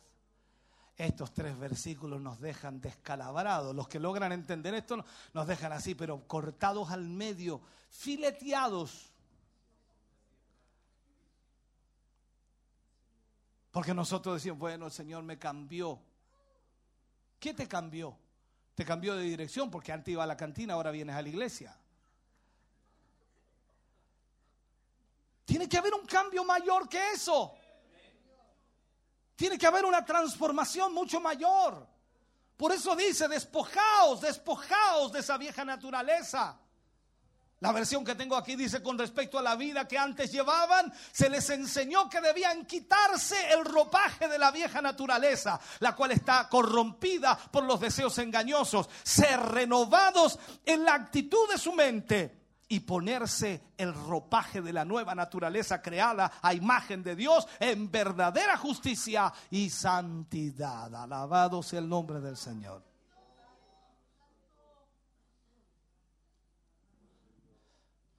Ahora usted se examina, dice, ¿estaré yo así? Y lo único que quiere es que alguien le diga, hermano, usted está bien. Porque usted no se atreve a definirse ahora. Ante esos versículos usted no se atreve a definirse. ¿Cómo me defino? Estoy bien, estoy mal, estoy más o menos. Ese más o menos deberíamos sacarlo del, del diccionario, ¿no? O estoy bien o estoy mal. Que tú sí seas sí, que tú no seas no. O frío o caliente. O sea, no hay más términos. Por eso en este sentido debemos ver la palabra de Dios.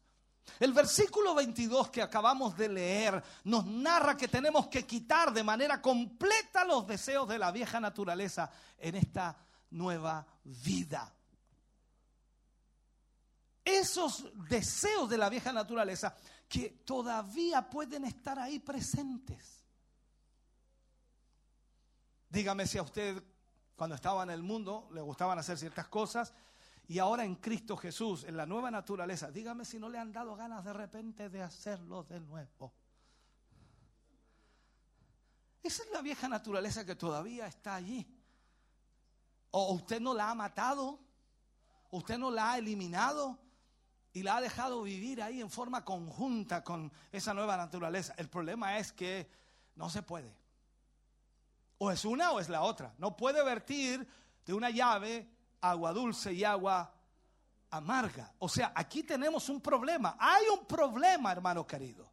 Algunos quizás están viviendo supuestamente la nueva vida en Cristo en base a la vieja naturaleza. Y lo único que hacen es cuando vienen a la iglesia, apaciguan esa vieja naturaleza y le dicen, yo, tranquilo, no, cuídate, que nadie se dé cuenta que está ahí. Pero cuando ya no estás en la iglesia, esa vieja naturaleza vive a sus anchas. Dame un trago, mujer, pero hijo, no estamos en la iglesia aquí.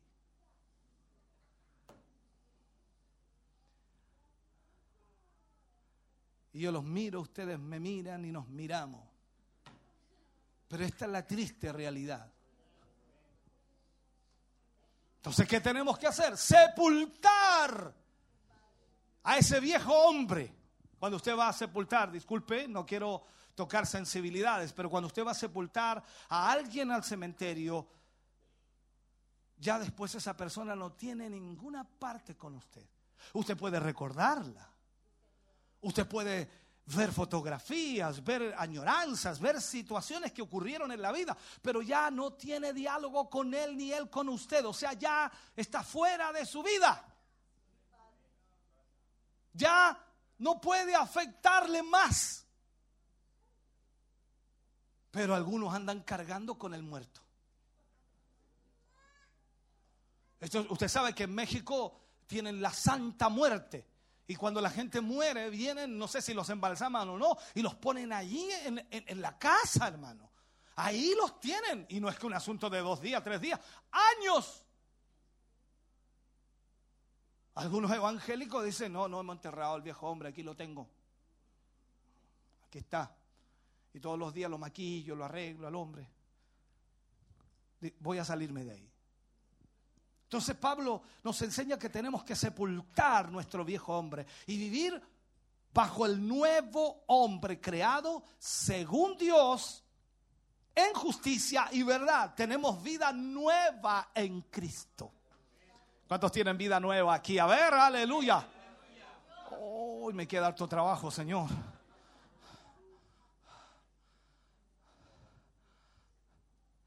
Algunos han sido rescatados de una vana manera de vivir, es lo que la Biblia dice textualmente. O sea, ellos de alguna manera han sido rescatados de una vida pecaminosa, corrupta, terrible. Entonces ellos no pueden permitir que Satanás los engañe de nuevo. No pueden permitir que vuelva Satanás a hacerles caer en lo mismo que antes hacían o en el mismo comportamiento que antes tenían sin el conocimiento de Dios. Entonces cuando usted dice yo soy así, no, usted no es así. Usted no puede ser así porque usted ahora es una nueva criatura. Las cosas viejas pasaron, aquí todas son hechas nuevas en Cristo Jesús. El crecimiento, la transformación, la comunión va a irle dando un deseo mayor de hacer la voluntad de Dios. Usted va a luchar por hacer la voluntad de Dios, va a, batallar para hacer la voluntad de Dios. Y aunque hay cosas que no le gusten ni le agraden, pero son la voluntad de Dios, usted las va a hacer.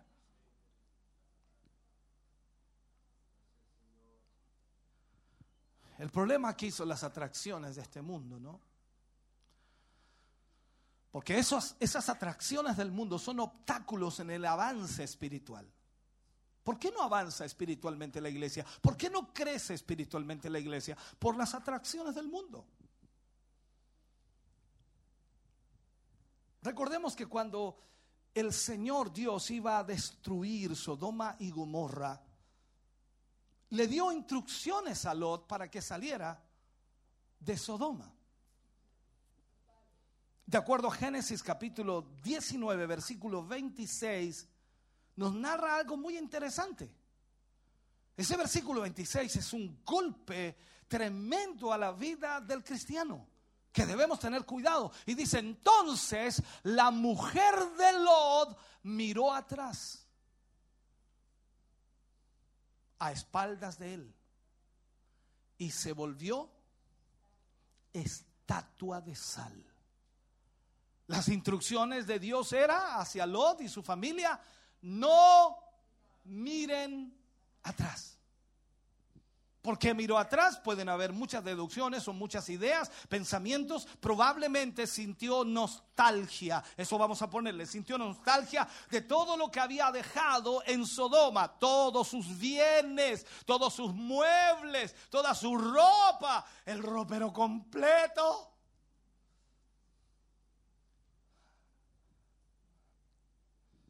Entonces ella al voltear, al ver lo que había dejado, podemos notar entonces que tenía cierta inclinación hacia las cosas que había dejado. Esto queda en enseñanza para nosotros. Es lamentable que usted esté constantemente mirando hacia atrás su antigua vida. Dígame cuántas veces no se ha quejado cuando la prueba ha venido a su vida. Prueba, no dije tentación, prueba. Cuando quizás el alimento no está, o cuando no le ha ido bien en lo económico, o cuando algunos problemas ha tenido, o cuando se ha enfermado. Y usted viene y dice, cuando estábamos en el mundo, nunca nos pasó esto. Ah, nunca te enfermaste. No, nunca tuviste hambre. No, nunca no- te faltó plata. Mentiroso. Pero tenemos esa manía de mirar hacia atrás. Y eso implica entonces que nuestro corazón aún no ha sido regenerado en totalidad. ¿Podemos mirar atrás? Claro que podemos mirar atrás, pero para un beneficio, para darnos cuenta la gran obra que el Señor ha hecho en nuestra vida. Yo miro hacia atrás y digo, qué bueno ha sido Dios, qué maravilloso ha sido con mi vida. Él me rescató y me salvó y me hizo nueva criatura.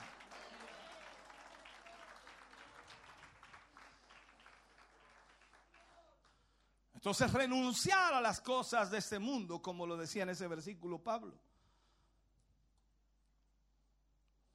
¿Para qué anhelar de nuevo estar en todo aquello que hacíamos antes sin conocimiento de Dios?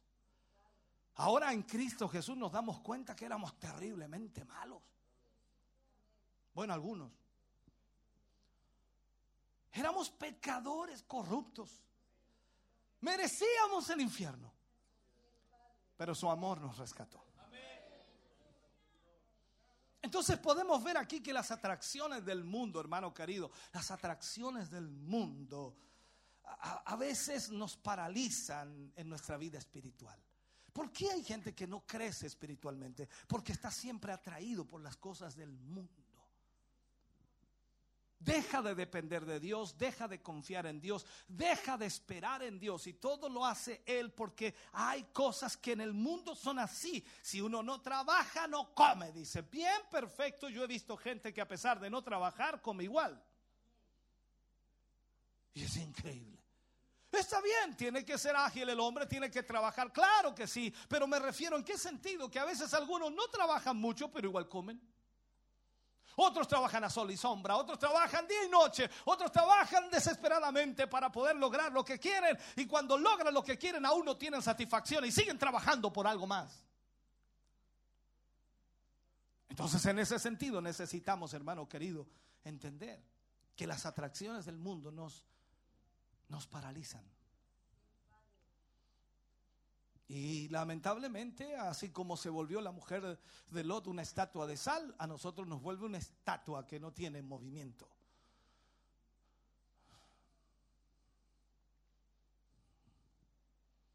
Lucas 9, 62.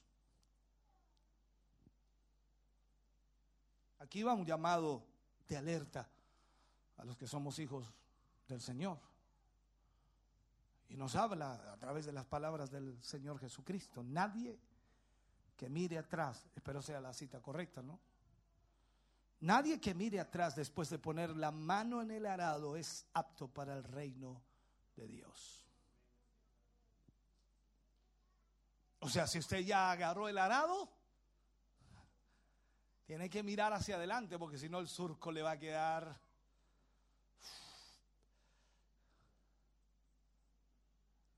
¿Y quién hizo este surco? Por eso es que hay personas, hermanos queridos, que a veces no, no entienden, no entienden esto.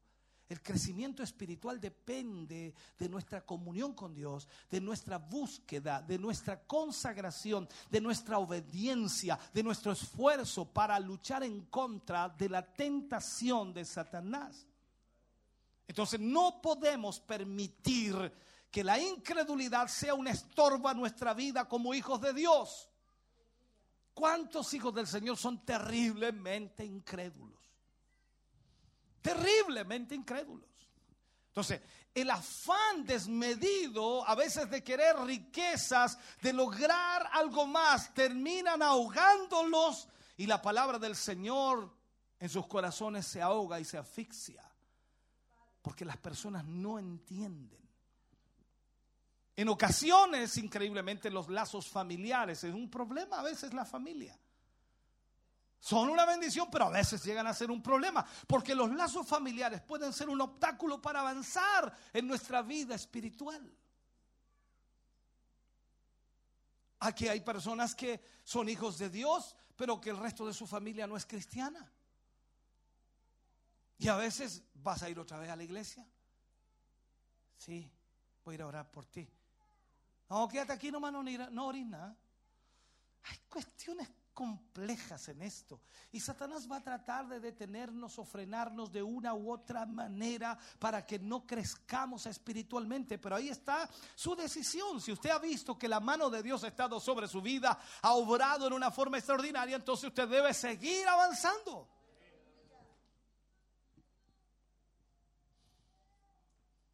Ahora, si usted se sigue comportando con ellos como se comportaba antes, nunca habrá un cambio. Nunca habrá una transformación. Usted debe ser hijo de Dios en donde quiera que esté. Si no se esfuerza para ser un buen ejemplo para ellos, no habrá cambio ni habrá transformación. Quiero tocar un último punto, quizás para comenzar a cerrar, no para terminar, comenzar a cerrar. Estamos, hermano querido, en el proceso de perfeccionamiento o estamos en el perfeccionamiento. O sea, lo que Dios está haciendo y quiere hacer con nuestra vida es perfeccionarnos. Eso implica que no somos perfectos, es una realidad, lo conocemos, sabemos, pero Él quiere perfeccionarnos. Quiere llevarnos a la perfección. Veamos Filipenses 1.6. Este versículo todos lo conocen, pero es importante marcarlo para que entendamos lo que la palabra de Dios nos enseña aquí. Y dice Filipenses 1.6. Ya viene. Estando persuadido de esto, que el que comenzó, que el que comenzó en vosotros la buena obra, la perfeccionará hasta el día de Jesucristo. ¿Qué nos dice eso? El Señor no va a parar en nuestra vida. No va a parar. Así que si usted piensa que ya usted cambió, usted es una nueva criatura, usted no necesita cambiar en nada más, se equivoca. El Señor no va a parar hasta que Él venga, nos va a seguir perfeccionando.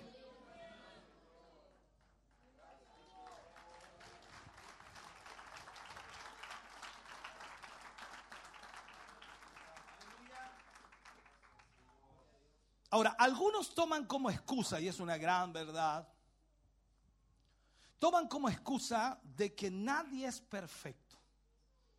Pero eso lo usan como la excusa para no entrar en este proceso en la vida cristiana, proceso de perfeccionamiento.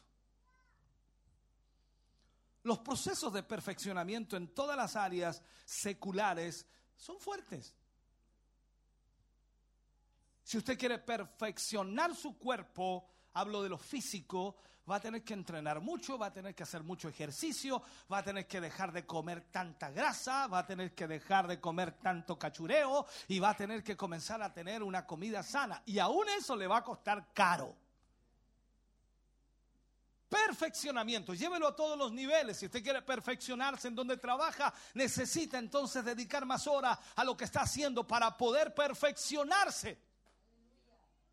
No le va a bastar con el tiempo que pasa en el trabajo. Va a tener que seguir perfeccionándose.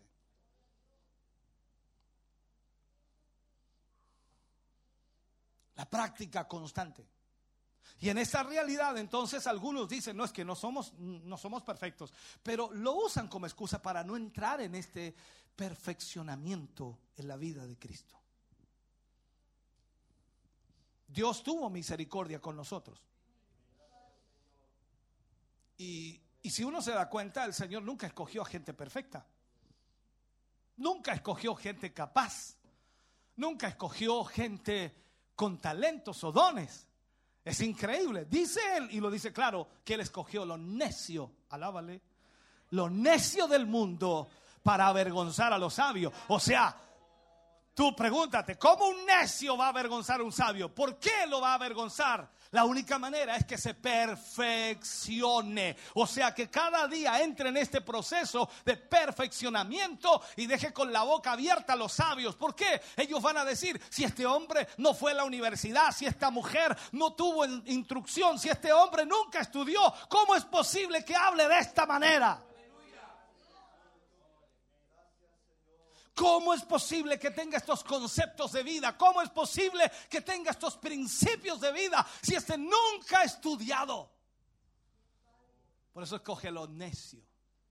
Así que no se tire tantas flores. eh. No, no, no, no, no. Nosotros los que estamos aquí, mírenme los necios y yo también con ustedes.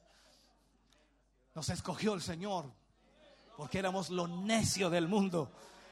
Y nos escogió para qué? Para avergonzar a los sabios. O sea, en otras palabras, Dios va a perfeccionarte de tal manera que la gente cuando te oiga, cuando te vea, se va a dar cuenta que hay un Dios en el cielo poderoso que transforma, que cambia, que hace nuevas criaturas.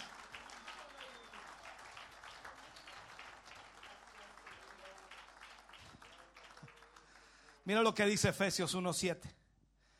Me gusta este versículo. En Él tenemos, o en quien tenemos redención por su sangre, el perdón de pecados según las riquezas de su gracia. ¿A dónde consigues eso en el mundo, hermano? ¿Quién puede darte eso? Ah, yo sé que hay religiones que te absuelvo. Ah, Aquí está hablando de algo en quien tenemos redención por su sangre, el perdón de pecados según las riquezas de su gracia. Él nos perdonó, Él nos salvó, Él nos redimió. Es la gracia divina de Dios.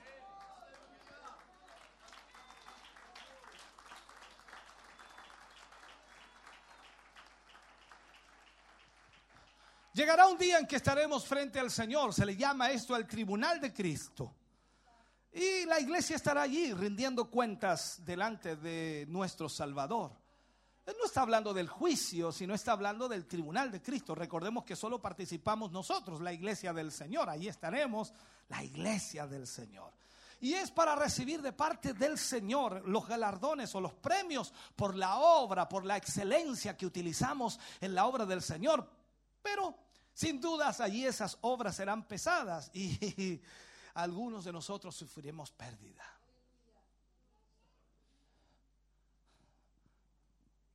Las cosas que habremos hecho dentro de la obra de Dios, vamos a tener que dar cuenta de cada una de ellas.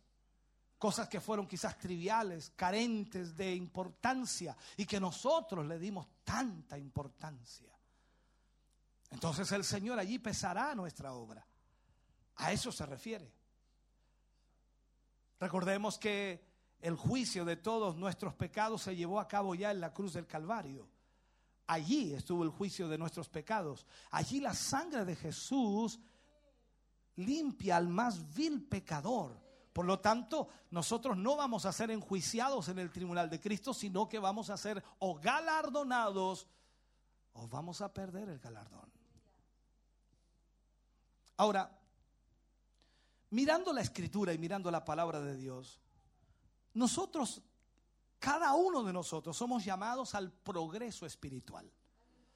Progreso espiritual. O sea que cada día usted, no, sé cómo, cómo plantearlo en esto, cada día usted es más maduro en el Señor.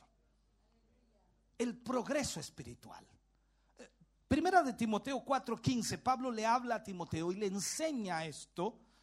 Y, le dice a Timoteo que sea bastante diligente en esto. O sea que tiene que ser bastante cuidadoso también. Entonces, aquí nos habla la palabra de Dios y dice, sé diligente en estos asuntos. Entrégate de lleno a ellos, de modo que todos puedan ver que estás progresando. O sea, veamos esta realidad. Usted y yo debemos preguntarnos si estamos o no, o sea, progresando. Todos deberían ver si usted está o no progresando. Pero ¿qué dice el hermano? Ah, discúlpeme, usted no conoce mi corazón. Pero hermano, si a la legua, al kilómetro, se nota que usted no ha progresado en nada. Aquí no se trata de conocer el corazón. Los hechos evidencian su crecimiento. ¿Acaso usted en el trabajo ve cuando alguien progresa? ¿Acaso no se da cuenta por qué progresa? Por su servicio, por su trabajo, por su esmero, por su esfuerzo, el primero en llegar, el último en irse, el que siempre está ahí, el que le gusta aprender, el que le gusta hacer las cosas, el que apoya a los demás. En fin, usted comienza a darse cuenta que es una persona que progresa. ¿Y acaso aquí en la obra de Dios no nos podemos dar cuenta?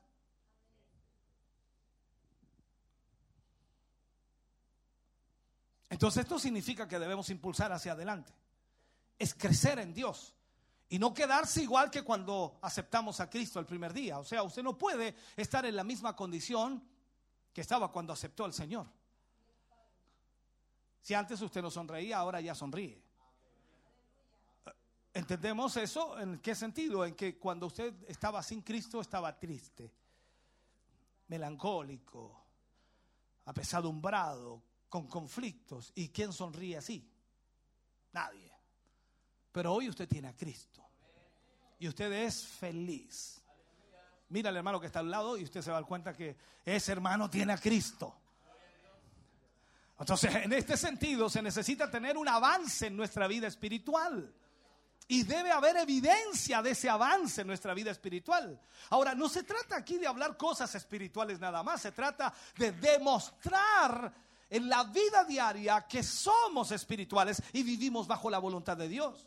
O sea, tenemos que aprender, tenemos que conocer, tenemos que entender y al mismo tiempo practicar, esa es una palabra correcta, ¿no? Practicar los principios que la Biblia nos enseña. Para que de esa manera, con la ayuda del Señor, podamos tener ese crecimiento. Bendito sea el nombre del Señor. De esa manera es como se manifiesta que somos de Cristo, cuando tenemos el crecimiento necesario. Entonces, sé diligente en estos asuntos, como Pablo escribía. Entrégate de lleno a ellos. Tenemos que considerar, hermano querido, que tanto nosotros que somos hijos de Dios debemos entregarnos al Señor. Cada creyente, cada cristiano, no importa la condición que tenga, en el nivel que esté, debemos constantemente entregarnos al Señor. El Señor nos pide que nos entreguemos de lleno o entregarse, se podría aplicar de esta manera, dedicarse por entero a alguna actividad. Ahora, mi pregunta es esta, ¿usted es cristiano las 24 horas, 24/7 o usted es cristiano el domingo en la mañana?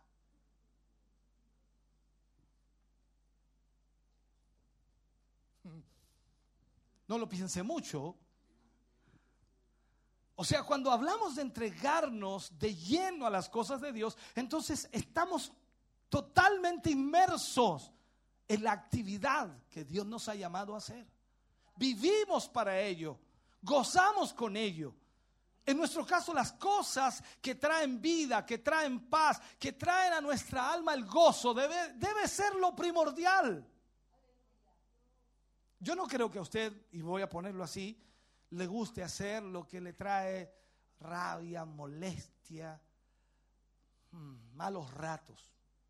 Usted busca hacer lo que le causa alegría, gozo. ¿Sí o no? Por eso a veces no quiere levantarse a trabajar. Ese es un punto aparte, ¿no?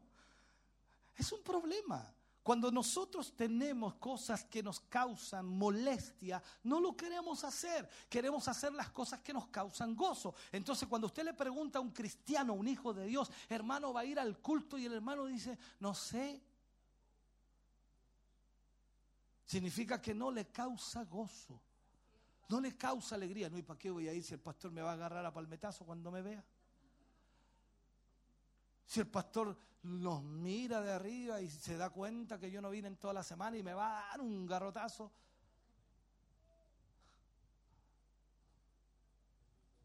Entonces la pregunta que nos hacemos es, ¿cómo vamos a tener crecimiento en Dios? ¿Cómo vamos a crecer en Dios? La única manera y entendible a través de la palabra es siendo guiados por el Espíritu Santo para que Él more en nosotros, para que Él nos guíe, para que Él nos dirija. Cuando logramos entender las escrituras, comprenderlas, llevándola a la práctica, porque el asunto no es, en, no es tan tan solo leerlas o conocerlas, sino es llevarla a la práctica. Cuando lo dice, soportaos los unos a los otros en el temor del Señor, no es conocer eso, sino es llevarlo a la práctica. Y yo soporto a mi hermano, me cuesta, pero lo soporto. Y soporta a su hermana, ¿por qué? Pero cuesta, pero lo soporto. No sé si están. Hay que llevarlo a la práctica. Y usted con tanta facilidad dice, a este no lo soporto. Bueno, ¿y qué? ¿De qué hablamos entonces? No, este lo mastico, pero no lo trago. ¿Cómo? O sea, ¿de qué estamos hablando? Si la palabra nos dice que debemos soportarnos los unos a los otros, luego dice que debemos amarnos los unos a los otros. Yo dice, no, yo amo a algunos, no. No, dice amarnos los unos a los otros. Póngalo en práctica. Es que este no me cae bien. ¿Y qué tiene que ver eso? Al Señor le cae bien, pero ¿cómo le va? Sí, porque si lo rescató. Ya me imagino en el, núcleo de los discípulos cuando Judas sustraía de la bolsa y algunos se daban cuenta. Judas le "Ay, este Judas otra vez sacando plata. Dice, la Biblia dice que sustraía. Incluso cuando le echaron ese perfume caro al Señor, Judas decía, oh, no será mucho. Lo podríamos vender y darle a los pobres. Algunos son tan cariñosos y dadivosos con lo que no tienen. Ya dejemos ese punto de lado. Entonces, cuando hablamos de practicar, llevar a la práctica la palabra, es ahí donde el Señor nos muestra si hemos crecido o no. Cuando usted se enfrenta a una situación difícil, conflictiva, en donde un hermano, una hermana choca con usted, o tiene problemas, o ha dicho algo, o, o ha comentado algo, o le ha dañado, es ahí en donde demuestra si ha crecido o no ha crecido. Porque mientras se lleva bien con todo y sonrisita con todo, porque no ha tenido problema con nadie, usted puede decir, oh, ¿cómo hemos crecido en el amor del Señor? Sí, pero cuando tiene un choque con alguien y alguien le dice, ¿qué viene usted? Y usted queda, "Oh". ahí demuestra si ha crecido o no. Y el otro le pregunta, ¿qué le dijo el hermano? Ese hermano es del diablo. Ahí ya se notó que usted no ha crecido ni un centímetro.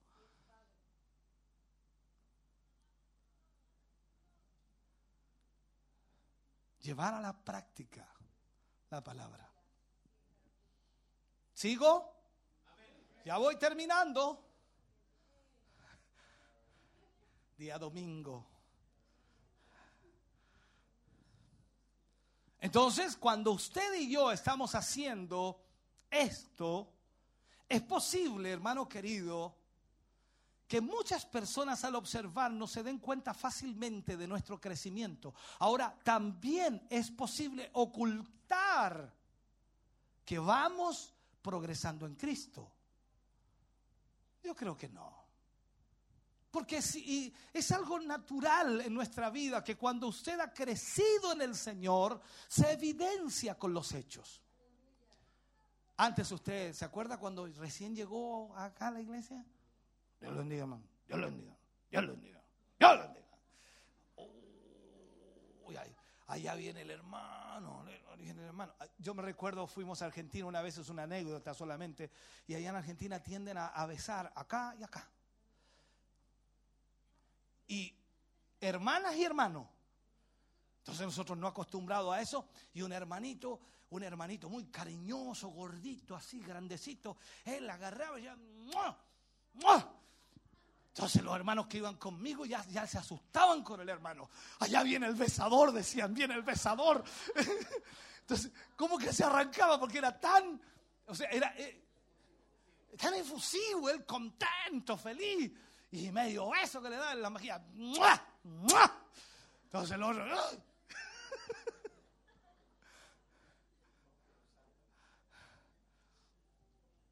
Entonces aquí se nota cuando usted crece. Después sonríe, Dios le bendiga. Oh, Dios le bendiga. No, pero antes, ¿se acuerda que era agrio? Parecía que estaba comiendo limón todos los días. No saludaba a nadie. Terminaba el culto, ¡pum! Moto para afuera. Ahora no. Se queda ahí despidiéndose. Dios le bendiga, Dios le bendiga. Ahora incluso algunos vienen a despedirse de mí. Increíble.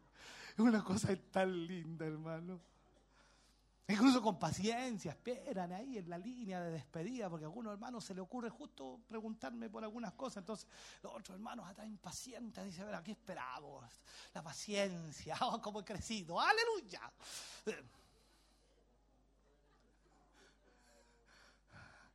Todos esos detalles demuestran su crecimiento. Entonces aquí es donde nosotros, todos, todos, todos, nos van a ver progresando. Y esto es un reto en la vida cristiana, porque no sacamos nada de ponernos así como espirituales cuando en realidad no estamos creciendo realmente. Amén. Veamos, Proverbios capítulo 4, versículo 18. No quiero terminar, hermano, quiero seguir. Proverbios 4, uy, me siento como que recién estoy empezando, hermano. Aleluya. Mira lo que dice Proverbios 4:18. Dice, más la senda de los justos es como la luz de la aurora que va en aumento hasta que el día es perfecto.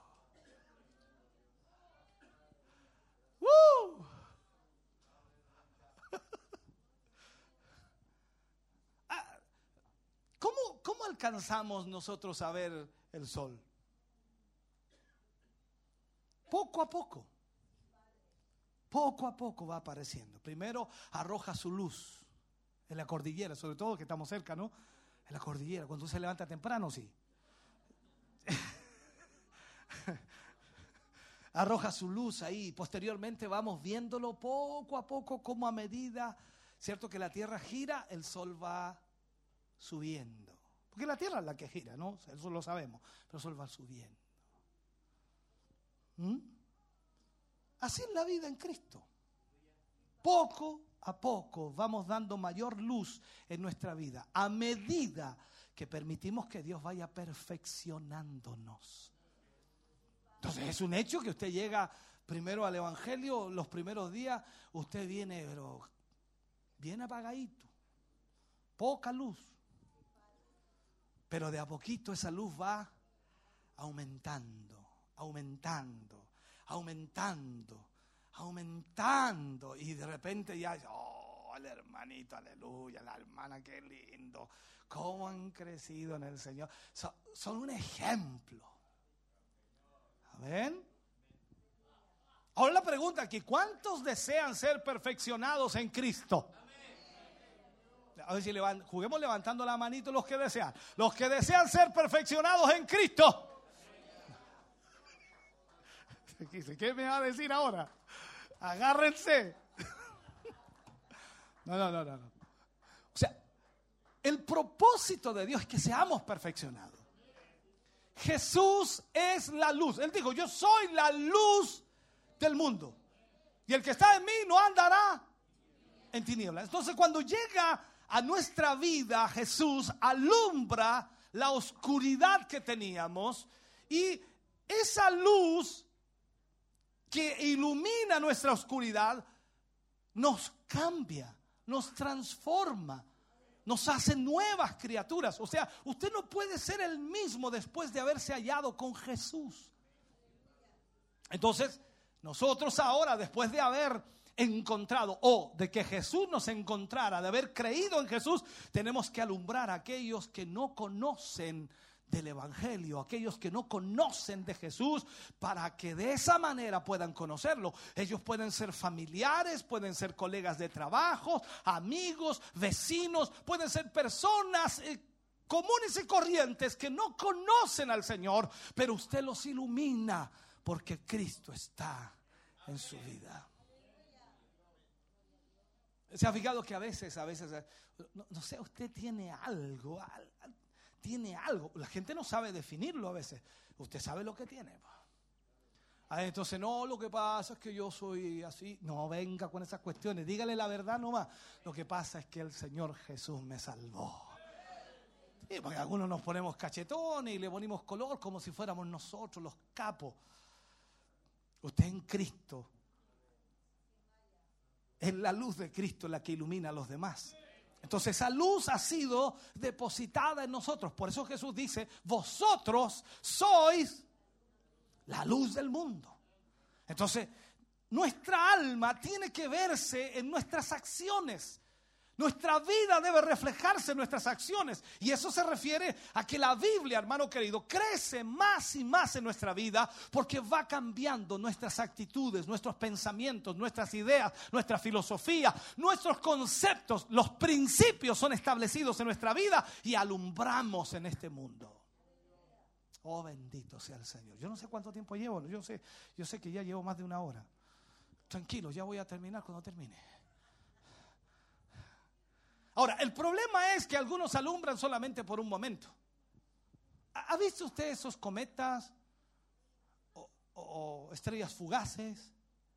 Eh, Yo creo que más de alguna vez en la noche y le han dicho a usted, pida un, pida un, un deseo. ¿Y qué se le pasó la cuestión?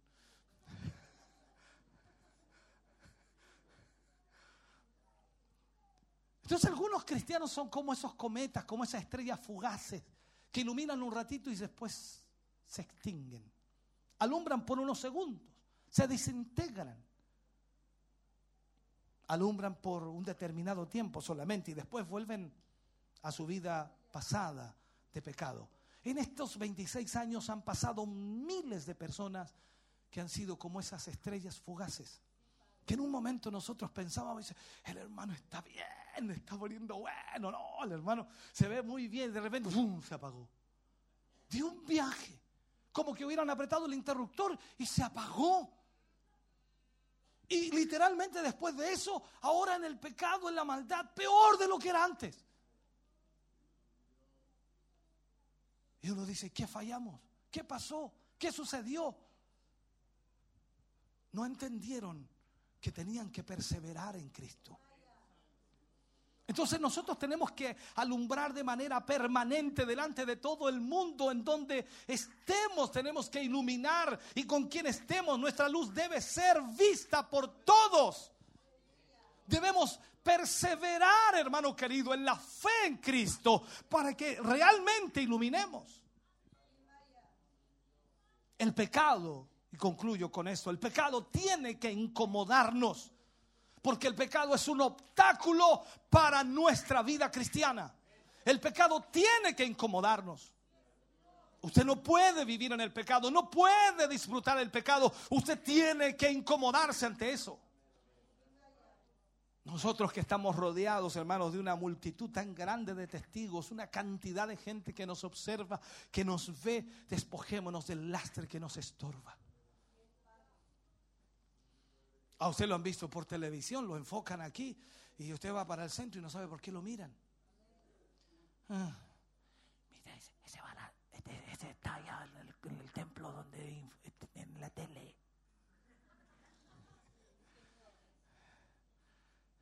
Yo de repente voy caminando, lo más bien voy caminando, hay gente que...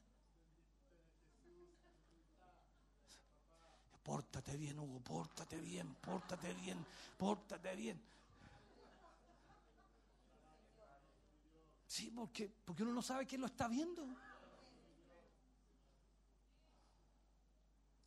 Y usted cuando camina por las calles, aquí no me conoce nadie. Ah, aquí no me conoce.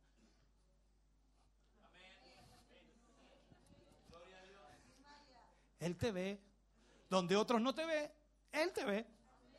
Y cuando la multitud te ve, hermano, de repente vas al colegio y te dan una oportunidad para hablar.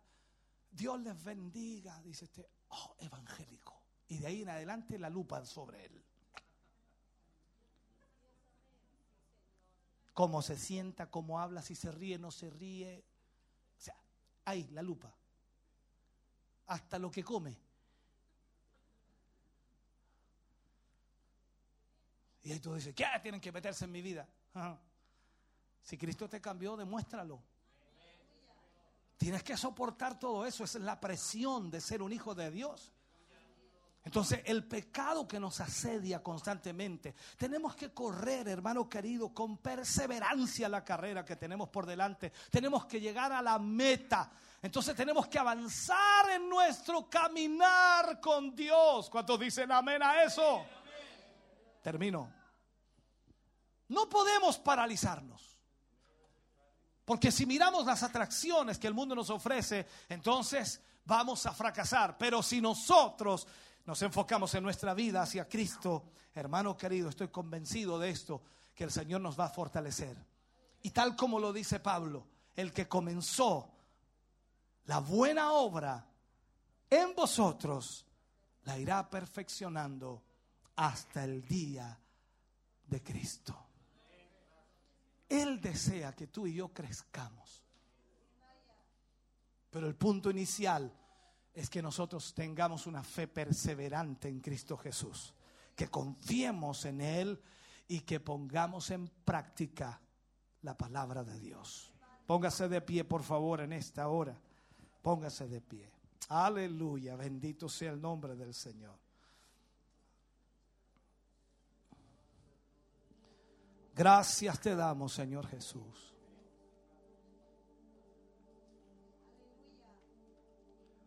A veces algunos toman la fe y dicen, bueno, yo tengo fe que el Señor me va a ayudar, pero aquí hablamos de una fe perseverante en Cristo. Que a pesar de las dificultades, los conflictos, los problemas, las tentaciones, las pruebas, podamos seguir avanzando. Usted y yo debemos confiar en el Señor.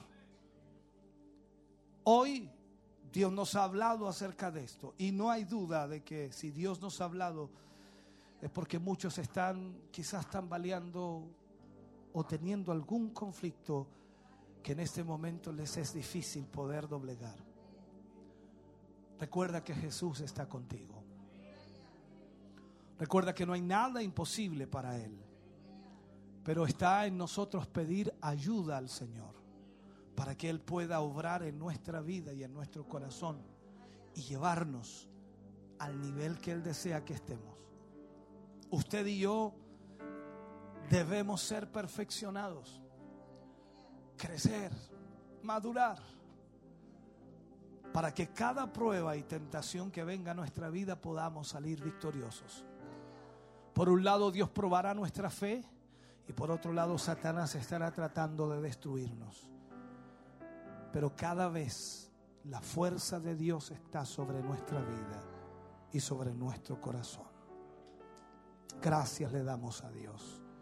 Agradecemos tu palabra. Señor, gracias por este tiempo hermoso, por este tiempo de meditación, por este tiempo, Señor, que nos examinamos para darnos cuenta en qué posición estamos. Señor, gracias por esta palabra. Bendice a tus hijos y a tus hijas. Fortaléceles y ayúdales. En el nombre de Jesús te agradecemos en esta mañana. Amén. Y amén, Señor. Aleluya. Bendito Dios.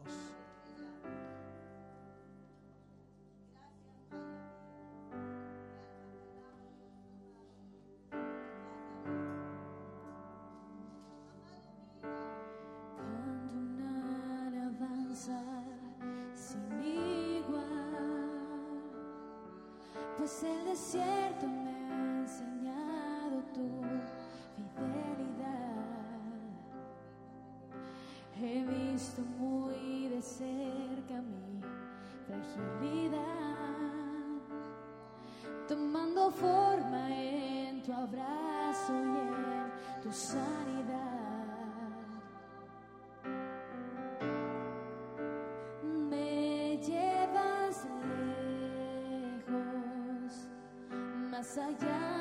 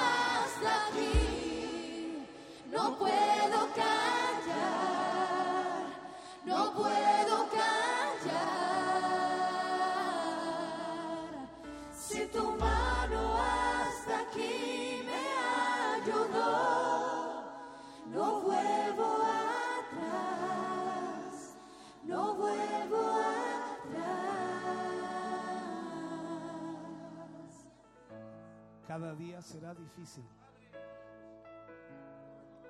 Y sin lugar a dudas, cada día será más difícil. La lucha, la presión, el asedio del pecado, la maldad sobre nuestra vida, siempre estará allí. Y el único que puede ayudarnos es el Señor. No hay nadie más que pueda ayudarnos. Por eso si hay algo de ayuda que necesitas, solo el Señor puede dártela. Todos y cada uno de nosotros, de los que estamos aquí, luchamos cada día. Y cuesta. Y es difícil. Pero Dios desea ayudarnos a crecer.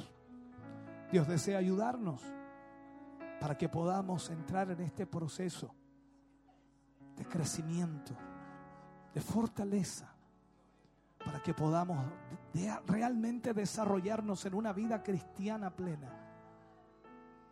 Pero necesitamos la ayuda de Dios.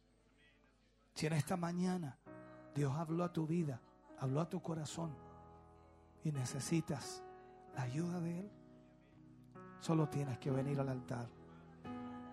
Permitirle al Señor ayudarte. Permitirle al Señor que lidie con esa lucha, con esa presión, con esa carga.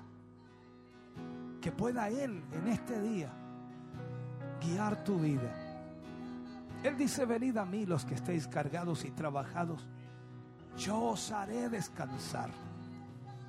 Este es el momento y el tiempo para que tú le des la oportunidad al Señor de ayudarte en esa presión, en esa lucha, en esa tentación que sin duda Satanás está cada día asediando para destruirte.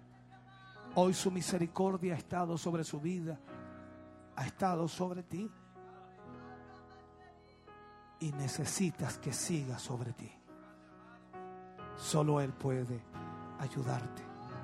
Bendito sea el nombre del Señor.